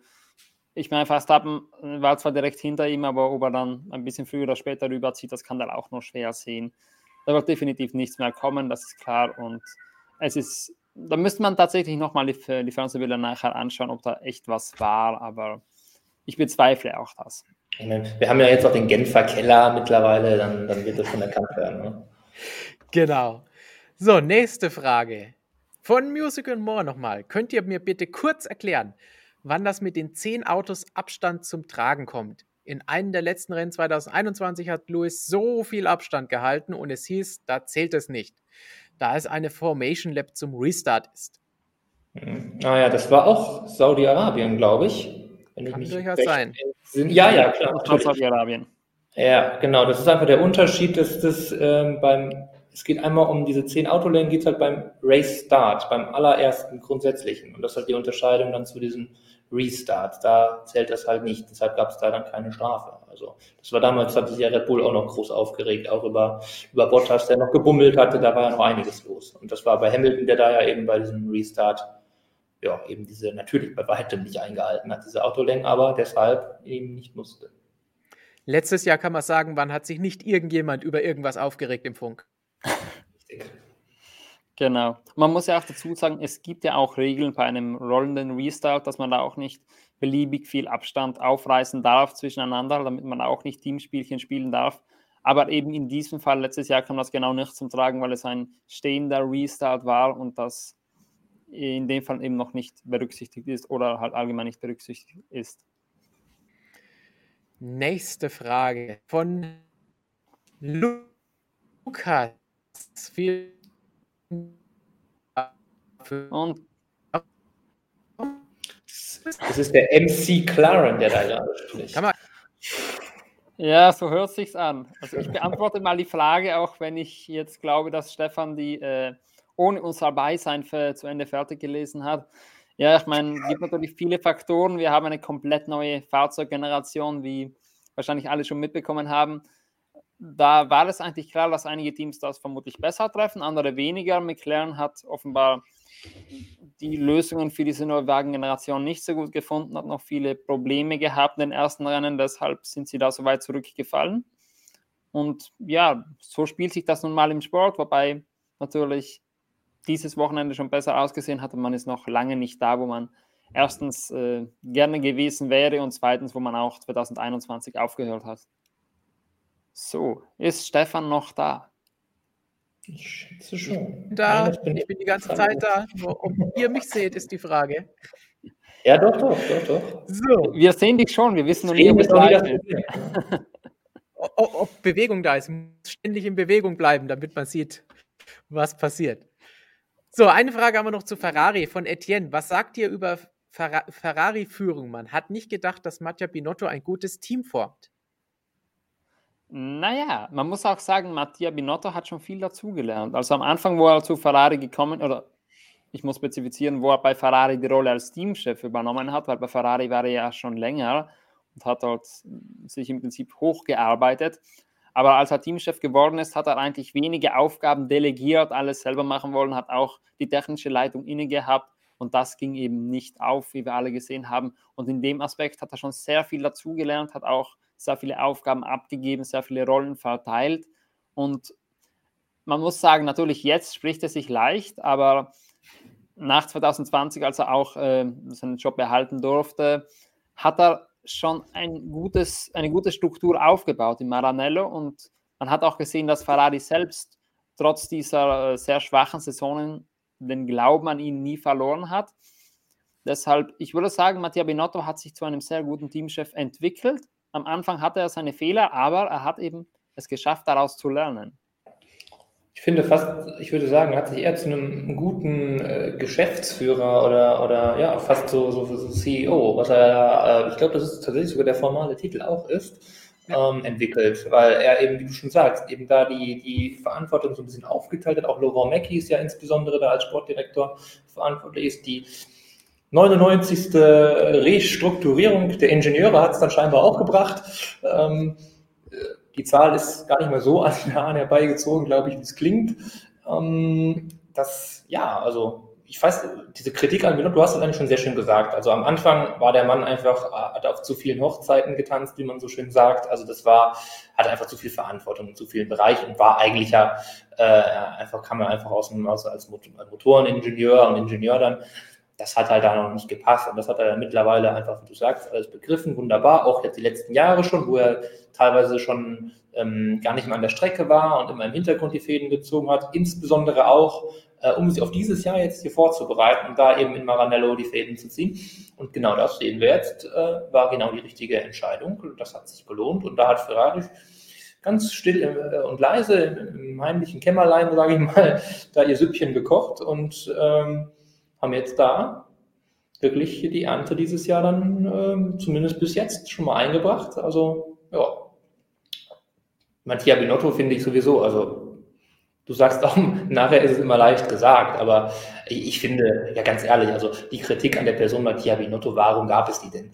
Weil am Ende Sebastian Vettel halt, das war auch wirklich eine unschöne Geschichte, äh, wie er dann da halt bei Ferrari gegangen wurde. Ähm, aber da weiß ich jetzt nicht, und ich würde es mal einfach mal anzweifeln, dass da Mattia Binotto jetzt die ganz große treibende Kraft hinter war. Also der hat dann vielleicht mal irgendwie ein paar unglückliche Sätze gesagt, aber das ist dann auch, wir wissen alle, ähm, Nicola Todd äh, ist da der Manager bei Charles Leclerc, was da im Hintergrund alles abgeht. Und also da, die Politik bei Ferrari ist auch nicht das leichteste. Also, und ich finde, also auf mich wirkt Mattia Binotto immer wie ein äh, sehr, sehr bodenständiger und, und sehr, sehr sympathischer Typ. Also fand ich schon immer gut äh, eigentlich. Also man darf nicht vergessen, der hat schon mit Schumi gearbeitet, also so ein schlechter Kerl kann er nicht sein. Ich, ich, muss noch hinzufügen, hätte man mich äh, am Ende von 2020 oder so gefragt, äh, sollte man Mattia Binotto nicht ersetzen? Ich hätte die Frage mit Ja beantwortet. Nach dieser schwachen Saison, auch nach dem Motorenskandal vom Vorjahr, wo ja auch die Frage ist, wie viel er da involviert war. In dem Moment hätte ich es gesagt, aber so wie er das Team wieder aufgerichtet hat, muss man sagen, im Moment ist er durchaus ein fähiger Teamchef und es gibt absolut keinen Grund, da irgendwas zu verändern. Binotto macht einen Top-Job. Definitiv Daumen nach oben sollte er von uns jetzt hier noch ankommen. Und damit Schön. geben wir. Ferrari-Look, das ist das ganz seltsam. Das ist, das ist nicht normal. So ungewohnt. Diese neue Generation ist jetzt schon verrückt. Das ist die neue Formel 1-Ära. Wir loben Ferrari nach den ersten zwei Rennen. Was ist da nur schief gelaufen?